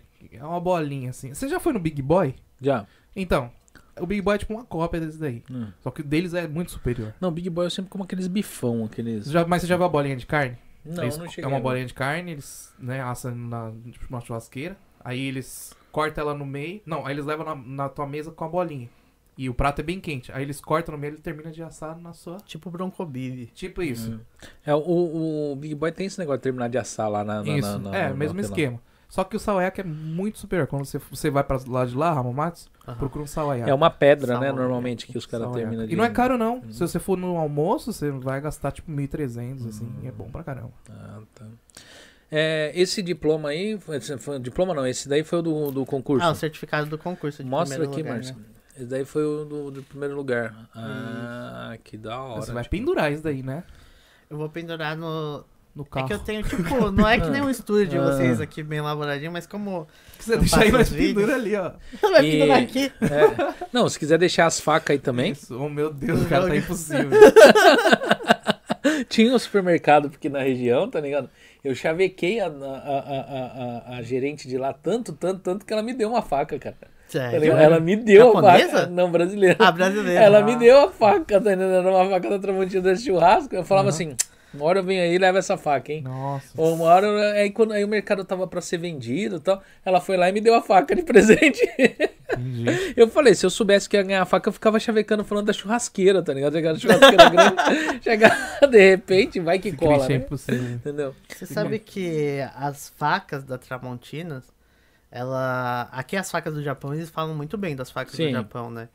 E a da Tramontina, ela. O dono do, do que representa a Tramontina, Kyodai, Ah, ela tá, ele tava me contando que elas eram facas que os japoneses falam assim, ah, que era uma porcaria e tal, há 20 anos atrás. Uhum. E hoje, ele foi levar essas facas para os japoneses avaliarem, assim, e ver a qualidade da faca. O japonês ficou impressionado. Porque é sério? uma faca muito boa, as facas da Tramontina. É, mas ó, no Brasil, as facas de açougueiro, de peixaria, e são coisas que exigem corte o dia inteiro. É tudo Tramontina. É. É tudo Tramontina. Entendi. Você chega ali, qualquer açougue, qualquer é, peixaria, qualquer tudo Tramontina. Só que o pessoal usa aquela de cabo branco, né? Da Aham. Tramontina. É, é É, essa a daí que eu, clássica, é, né? que eu fiquei chavecando. Eu tem na dessa? cozinha. Tenho. Tá ligado? Não, Cara, é impossível. a peça que eu queria é aquele, sabe, estilo aquele fuzil que tem ali, ó, de amolar a Ah, faca. aquele que tá bem ali? É, Ah, aquele entendi. que- É, aquele que tá ali dentro da Aquele caixa. Que você queria ali. Tá entendendo? Queria um cutelo igual da, faca, da, da caixa ali também. É, pois é. Aqui com quem é? O Denis virou falou uma dúvida. Era faca gui- é, é, guinso? Acho que é guinso. Ou tramontina. Né? Caramba. Não, era, era uma faca tramontina mesmo. Faca guinso, lembra da guinso? É, lembro. Ah, é, foi a maior mentira já contada dentro da internet. Foi esse negócio da faca guinso. Eu sempre zoou com esse negócio. Era a faca do Hakuen do Japão. É, você, é, não, você, você- já assistiu? Porque passava naquele programa lá, como que chama? O, como que é o nome, Márcia? É, a Márcia já esfregou a mão na testa e falou, nossa, vai contar essa história de novo. A Márcia, a Márcia É porque passava o negócio da faca Guinness, que a faca Guinness cortava tudo e logo em seguida passava das meias Vivarina, que nada corta e nada destrói as meias Vivarina. Então quem que tá mentindo? As Nossa. facas Guinness ou as meias Vivarinas? Isso é. Já Sabe? tá. Não, Primeiro de tudo, que isso daí já. A idade já É, tá. já- com- é, já, opa. já. A idade já- já tem de, tem de sinalizar, É, né, a idade. É. Né? Mas assim, a gente já tá batendo 2 horas e 12 minutos de. Caramba, Podcast, tudo isso. né? Nem vi o tempo É, passar aqui. Tem alguma coisa que você gostaria de falar sobre o seu trabalho que a gente não comentou, não perguntou, não falou? Não, né? acho Algum que o pessoal ficou bem informado. Se É. quiserem me procurar nas redes sociais, a moda da Casa Japão, Sim. pode me procurar. Eu ali. não, eu, que nem eu falei pra você, eu só coloquei o seu Instagram, né, mas depois eu vou anexar, você me passa pra mim os, os negócios, eu vou anexar o seu site lá, então quem quiser te procurar, Uhum. Se quiser pode. passar meu telefone, Sim, WhatsApp. pode também. passar seu telefone também, aí O depois eu telefone ponho lá. é, é 070 2218 4477. Ah, Aí ok. quem quiser alguma coisa na parte de restaurante, só uma dúvida também, Aham. eu fico à disposição aí, de poder ajudar todas as pessoas. Às vezes ela tem com um negócio tá começando, né? Um negócio, e aí de repente ela. é, o que eu ajudo é na questão de planejamento do, Uhum. resta- do, do, do negócio. Porque você não planejar as coisas é o grande problema pra mim no- do- dos brasileiros que abrem negócio aqui no Japão. Sim. Eles fazem porque ele acha que é bom. Uhum. Mas é, é um investimento alto, querendo ou não, e você é, não entender o, como que, o que, que você tem que fazer para dar esse retorno é muito arriscado, né? Uhum. Ah, Já é normal o restaurante, com todo esse planejamento, falir. Aham. Imagina se, se ele não faz esse planejamento, qual que é a chance dele dar certo? Então, resumindo, se você é um cara que já, já você cozinha bem, você tem lá seu restaurante, você já tá, tá tudo certo já. Então aí você deixa essa parte pro Bruno, que o Bruno vai, entendeu? Ele que vai lá falar assim, ó, você tem que ir, blá, blá, blá, blá, blá, e você vai cozinhar e fazer o que você sabe fazer, não é verdade? Isso tem Mas- que pedir pro Bruno que o Bruno sabe fazer, é isso aí. É verdade. Mas é que muitos restaurantes que eu vejo aqui nascem daquele negocinho, fazer um bentô e vender no final de semana, Sim. Aí o pessoal vai tendo aquela aceitação e a pessoa vai de repente cria a loja física e depois não não sabe o próximo passo. O Não... problema é, e aí ele começa a querer, tipo, é, normal, bentô, aí ele começa a fazer pizza, começa a fazer pastel, e faz lanche, aí você vê o cardápio do cara, o cara tem tudo. Só que Cara, se você é assistiu, uma você sabe quem, de quem que ele tá Não, assim, não é. é Não, não, mas é abraçar. Não, mas é isso, né? abraçar o mundo. Você não dá conta. Eu, eu- isso que você tá falando, eu entendo. É, é normal, porque ele talvez não teve essa experiência de entender porque que ele não, não deu certo por causa disso. Porque às vezes ele, pra ele, sempre que ele colocou uma coisa nova, vendeu mais. Sim. E, é- e ele não entendeu por que, que depois ele não conseguiu pagar as contas, mesmo vendendo mais. Entendi. Não é só porque ele tá vendendo que ele vai conseguir. Mas às vezes Mais tá lucro. vendendo mais, mas tá tendo um custo maior também. Eu falo assim, eu, eu vejo. Eu vejo assim, o pessoal que eu tenho contato, né? De, de restaurante ou de lanchonetes, negócio. Eu sempre falo, meu, você sabe quanto custa o seu lanche? Você sabe quanto custa a sua pizza? Você sabe quanto custa o seu almoço? Sim. Você tem a noção pelo menos quanto custa, quanto que sai? Sim. Se não sai já é um péssimo começo, porque você não sabe nem como pra precificar, como que você vai dar um preço no negócio, você não sabe nem quanto custou. Sim. Tá? É, ele não sabe quanto custa e quando ele vai precificar, ele Hum. fala assim, pô, o, o cara lá de não sei aonde cobra mil, então É. eu não vou cobrar menos do que isso, Aham. porque senão não vai vender. Sim, mas ele não sabe por que outra pessoa cobra mil. Exatamente. Ele Entendendo? tem às vezes uma estrutura diferente, um aluguel mais baixo, a eletricidade Aham. mais baixa, é, tem Então, mais ou menos vendas. sim. Tudo isso vai, vai variar de um mercado para outro. né? E tem o seu próprio preço também, né? Do, do seu, você tem, você qualifica o seu trabalho, você também tem o seu, né? A, a- a sua, a sua, o seu kimoti com aquilo ali também, né? Às vezes eles só vão reajustar preço quando eles não conseguem pagar as contas. Uhum. Então, tipo, é muito difícil pra mim, às vezes o cliente chegar pra mim e falar assim, ah, Bruno, arruma isso pra mim. É, eu não tô conseguindo pagar minhas contas e o cara já não tem mais fluxo de caixa, já não tem mais dinheiro pra rodar e eu já não consigo mais a- ajudar. O meu, meu trabalho é um trabalho de longo prazo, Uhum. de você ir organizando ele aos poucos para que ele possa a, começar a dar lucro e daí partir para crescer, ter uma, duas, três lojas. Uhum. É, de curto prazo, ele gerar receita e começar a dar lucro, é impossível. Porque se fosse para fazer isso, ia ter um monte de gente falando para eles fazerem, né? Então deixa o seu recado pra galera aí que tá querendo montar ou tá precisando de uma consultoria. Quando eles têm que te chamar? Assim, tipo, quando ainda tem jeito de se salvar?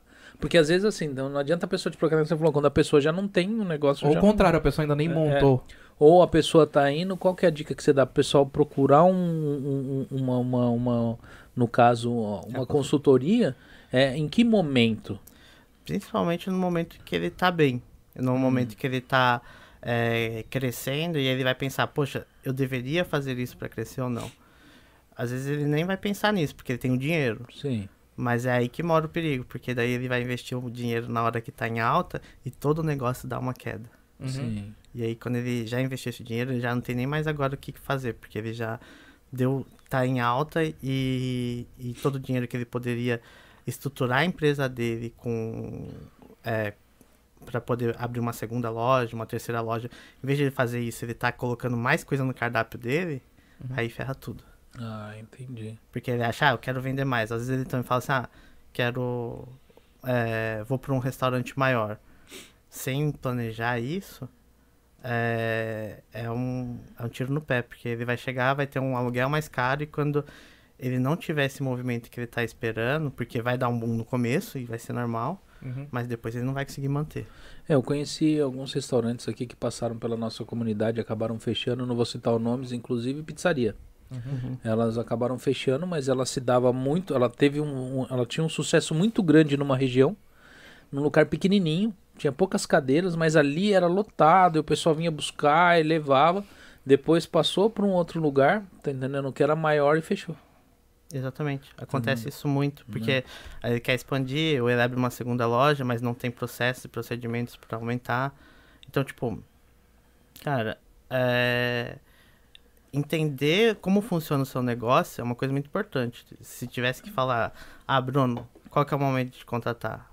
Ah, de- de- já era para ter contratado. Agora, é. Porque Uhum. ele não ele tem que planejar o que, que vai fazer. Eu já tô para É. encerrar a live, mas eu vou fazer uma pergunta para você. Qual a porcentagem de pessoas aqui dentro do Japão que já te procurou ou que você conhece que tá nessa? Que tipo tá indo de mal para pior e não tá enxergando? Às vezes ele. ah, assim, 90% das pessoas não fazem 90% gestão. não faz gestão. Ela não. Ela vai saber quanto que fechou o caixa dela no final do. de um ano. Não é todo mês. Uhum. Imagina que perigo isso. Você não sabe se você tá dando lucro. Uhum. É. Então. 90% desses casos que eu estaria atendendo, isso não- eu não deixaria isso acontecer ela fechar uma vez por ano, porque ia ser um perigo para ela. A chance dela só descobrir que ela não consegue dar certo uma vez por ano é, é eu, horrível. A chance dela fechar é muito grande. eu fiz faculdade de administração, né, de empresas em, e assim, não cheguei a concluir, Uhum. Mas assim, uma coisa que tipo é, que eu via muito, que se mostrava muito no curso, era eu falo a mortandade infantil empresarial. A maioria das pessoas montam, às vezes é um bom negócio, mas o pessoal não consegue sustentabilidade durante dois anos e fecha. Porque a maioria das pessoas montam e vai sobreviver de um negócio que não consegue se manter ainda. Entendeu? Não só isso, como ele também é, ele vai jogar todas as cartas Uhum. ali, só que sem saber o que ele tá fazendo. E, assim, ele sabe fazer o produto, mas o quanto ele tem que vender, ele não tem ideia. Se eu falar pra você, ah, quanto que é o seu CMV? Isso é uma coisa que todo mundo deveria saber hoje como é um negócio na ponta da língua. O que que é o CMV? O custo de matéria-prima. Ah, aí vai falar, ah, eu gasto 300. Não, eu quero saber quanto que é a porcentagem em cima do seu faturamento. E por que, que isso é importante? Eu vou dar um exemplo bem simples. Uma empresa que eu estava faturando 2 milhões, para ela pagar todas as contas, ela tinha que faturar 2 milhões. Uhum. Porque o CMV dela estava em 45%. Se o CMV dela baixou para 35%, ela só precisava vender 1 milhão e meio. Uhum. A partir de 1 milhão e meio, ela teria lucro. Aí como você vai baixar isso para 35%? Aí tem muita coisa. Você pode diminuir desperdício, você pode é, pegar uma matéria-prima diferente para trabalhar. E outra, o desafio maior é você baixar o seu CMV sem perder qualidade. Uhum.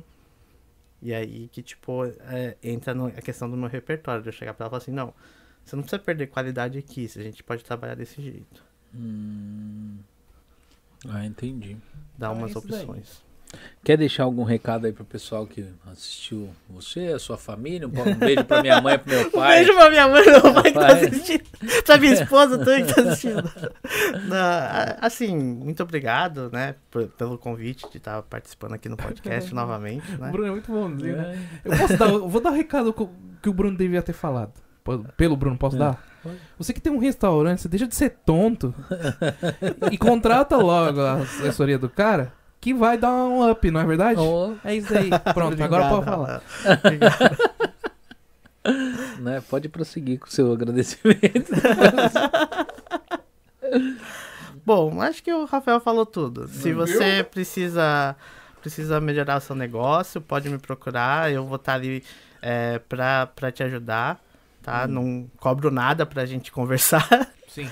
Conversa Você é falar grátis. oi pra mim, é, até aí é de graça. Exatamente. Me manda um oi, vamos marcar uma visita, a gente vai conversar. Eu preciso é, dar uma analisada em como tá o seu negócio e ver o que, que a gente pode fazer pra melhorar. Isso aí. Ok. Cursos de culinária, essas coisas você indica pro pessoal? Tipo, ou você não dá cursos desse tipo? Pra quem quer aprender a cozinhar, quem quer parte pelo menos assim, gente que já é cozinheiro, tipo de dar um uma atualização, alguma coisa assim, esse tipo de coisa você não faz. Eu ajudo na minha consultoria às Ah, vezes nisso. Eu sim. falo pra ela, olha, aqui você podia trabalhar com. Mas normalmente é pra melhorar o CMV dela. Ah, Então eu ok. falo assim, ó, trabalha com esse tipo de matéria-prima, esse, esse, esse, que são mais baratos. E você vai conseguir entregar um produto de qualidade mesmo com esses produtos. Hum, É, Mas assim, um curso específico eu não tenho nenhum assim pra indicar aqui. Tem vários cursos aí online, mas é, é um pouco difícil, né? é um pouco difícil. É um pouco Hum. difícil. Aqui, aqui no Japão, talvez curso japonês mesmo, mas Sim, daí sim. tem dificuldade da língua, Hum. né? Ah, entendi. Você, Rafael? Eu, eu queria é, agradecer aqui o Bruno sobre essa aula que ele deu aqui, que eu descobri agora que que é o CMV, e amanhã eu já vou ficar falando, é, você não sabe seu CMV, você é um tonto. e, e é isso aí, é isso aí, Christian. Não tem, tem, o que que tem? Não tem mais nada a acrescentar. A única coisa que eu quero também deixar aqui a minha eh, decepção é que eu não comi picanha hoje. É, não, esse daí também. Eu... Mas é bom que a gente deixa as portas abertas para um próximo, É. é uma próxima vez, né? E aí vai ter picanha, aí vai ter. O não pessoal, no mínimo, que mexe com comida, traz pelo menos alguma coisa pra gente passar vontade. Não, mas ele trouxe o quê? Ele trouxe o Trouxe queijo. o queijo. Eu sem Muito bom. queijo, Obrigado pô. Queijo Oh, do queijo Vilmar. Vilmar, Segundo melhor queijo do um Japão, Vilmar. doce É ótimo, mas não foi você que fez o queijo. Um abraço. Não, mas, ah, Não, mas mas é é ótimo bom. queijo. Premiado Mas- também. Mas e, premiado o- também. e- e a mão pra escolher um queijo bom? O cara tem, tá vendo? O cara já É. apresentou aqui o melhor queijo. E esse daí, estamos aí, né? Depois de amanhã, é, não, não, não estou, mas o Cast Brothers tá aí. O que que vai ser aí de bom, Christian? O que, que vai ser aí, produtora? Nossa, o cara não tá. em- Ele já tá nessa, viu? Não, é porque te- teve uma pessoa que desmarcou. Confirma. Então, é, É não nossa- sabemos ainda quem vai ser depois de amanhã, mas estamos aí. É, Eu ia fugir dessa, mas você. é, eu pensei que você tava esquecendo, cara. Desculpa. Mas qualquer coisa a gente tá aí. É, né? que vou, você- ler- vou ler as últimas mensagens Isso. do Denis aqui. As facas Guinson cortam as meias vivarinas? Perguntou. Cortam, mas perde o fio. KKKKK. Muito boa live. Obrigado, Denis. Obrigado, Denis. né? Gente, eu agradeço vocês, agradeço a galera que mandou superchat. As obrigado. que não mandou, eu perdoo, que eu sei que vocês vão mandar na próxima. É. né? Muito obrigado pessoal que assistiu e não participou do chat também. Vocês são muito importantes. É o pessoal que curtiu. Quem ainda não deu o seu like aí, Uhum. vai lá. Deixa o seu like aí, Uhum. né? O pessoal que achou que o conteúdo aqui do Bruno aqui pode ajudar algumas pessoas que vocês conhecem, compartilha aí, passa o link pra pessoa, que às vezes vai ser muito importante pela vocês verem. Tem muita gente aqui tentando empreender aqui de algum modo, e eu acho que a comida é, eu acho que é o primeira, as primeiras coisas que o pessoal tentam em outro país empreender, é, é trazer sim. uma- é a parte da culinária brasileira ou de qualquer tipo de culinária aqui, né? Uhum. E é uma, é, uma, é uma coisa que a maioria do pessoal acha que é mais fácil entrar no mercado e às vezes não é tão simples assim. Então, às vezes, vocês precisam de uma assessoria, ele pode dar essa assessoria que pode trazer o seu, fazer o seu negócio realmente dar certo. É. Né? Então, se vocês têm alguém que você vê que vai acrescentar, vai lá, compartilha com essa pessoa, deixa lá, vai ter os dados dele aí. Repete o seu telefone de novo aí pra galera, WhatsApp, né? WhatsApp, WhatsApp? é 070 2218 4477. E, se, e, e- e no caso isso daí, essa consultoria você também faz via só telefone? Tipo, a pessoa faz um pagamento por algum tipo, ou não, tem de estar lá? Às vezes, a maioria das, das- dessas consultorias eu tenho que. Eu gosto de ver como Hum. que o pessoal tá trabalhando no dia a dia. E se alguém do Brasil assistir essa live e falar, não, eu gostaria da consultoria dessa pessoa, e teria algum modo de fazer, fazer essa consultoria? Eu consigo ajudar. Mas eu vou precisar, às vezes, de dados é, que ela vai ter que ir atrás disso. coisa mais então, sólida, o trabalho né? da pessoa vai ser um pouco mais é, é, intenso, assim, pra ela conseguir procurar esses dados. Mas dá pra ajudar, sim. Há possibilidades, né? Então aí o pessoal que viu, se o pessoal do Brasil, coloca um mais 81 aí, na Boa. frente desse númerozinho e Boa. pode mandar pra ele aí a mensagem que ele vai estar né, pronto para atender, porque às vezes a gente vê de longe, é diferente, É. um pensamento diferente, Sim, né, e pode te ajudar bastante. E é isso aí, gente. Muito obrigado a todos, valeu. né? É, live na sexta-feira a gente tá, nós tivemos um, nós tínhamos uma, uma, uma convidada na sexta que ela não Isso. pôde, não, não pôde estar vindo, a gente vai estar remarcando, Sim. né? E nós estamos confirmando É que a Ivete duas pessoas- Sangalo não é fácil também, né? Não, ela é, é às vezes não encaixa. o- É, ela o Jacan? Não deu. O Né? Jacan também. É, o Jacan ele vive faltando. Eu convido ele, ele marca depois É. ele, entendeu? Não, mas é muito obrigado, gente. É isso aí. Até sexta-feira. Se Deus quiser, quiser com convidado. Boa. Vai ter sim. É, eu tenho alguma coisa que você queria perguntar sobre a Márcia que é a, a, a pessoa dos Masterchef, tem alguma coisa que você gostaria de perguntar para ele antes da gente fechar a live? Eu conversei antes com ele. Né? Ah, tá. é a Ela Márcia, faz a tá? consultoria online É, ali. o que a marcha já tá de Né? papinho. Eu tô. Eu tô. O pessoal que não seguiu a gente lá no, no, no Instagram, segue. Que aí você vai ficar. Ah, do Cast Brothers aí É. você vai ficar sabendo também se vai vir É, você vai ficar sabendo quem que é a pessoa de sexta-feira. É. Né? Então segue a gente lá, né? É, vão estar as, as redes sociais aqui do Bruno, do Rafael. Minha tá aí, tá tudo aí. O Rafael é youtuber, vocês já conhecem o canal Sou eu. dele, tudo lá, mas se Isso. vocês não são inscritos, se inscreve lá. Ele inscreve. de vez em quando ele, ele, ele anima em trabalhar, que eu vou até falar É. pra ele, grava, pega as lives aqui e coloca lá pra colocar Não, alguma é que coisa eu, lá, tipo. eu já sou. É tipo o. O dono da Amazon já, tá, É. já, já aposentou. Só, Oh, Jeff é, Bezos. É, é que nem. Vou falar pra ele colocar uma câmerazinha filmando Isso. ele aqui, pelo menos ele posta alguma É coisa aí. lá no, no, Mas- no- no canal dele, mas ele tem um canal ali grande ali já que a pessoa, o pessoal conhece Tem ele. o. É o meu e o do Justin Bieber, É, tá? Ali, ó. igualzinho. Batendo. É, tá. Só que você já passou o Justin, né? Chega de. Então, vamos nessa, cara. Vamos nessa sexta-feira, mas é, vai ter lá. Se você entrar no Cast Brothers do Instagram, vai ter lá a pessoa. Se não tiver, vai ter um ponto de, de exclamação. Agora eu vou fazer você editar um vídeo assim, ó. Um- É. Uma foto só com a silhueta de uma pessoa e um ponto de. Sabe essas fotos assim? Sei, Tipo, quem será? Tipo, quem será? Isso. Aí você vai ver lá. É isso aí? É, é isso aí. Então é isso aí. Tchau, né, gente? Tchau. Deixa, Valeu, Bruno. deixa Valeu. nós no mudo Obrigado. aí, né? E tchau.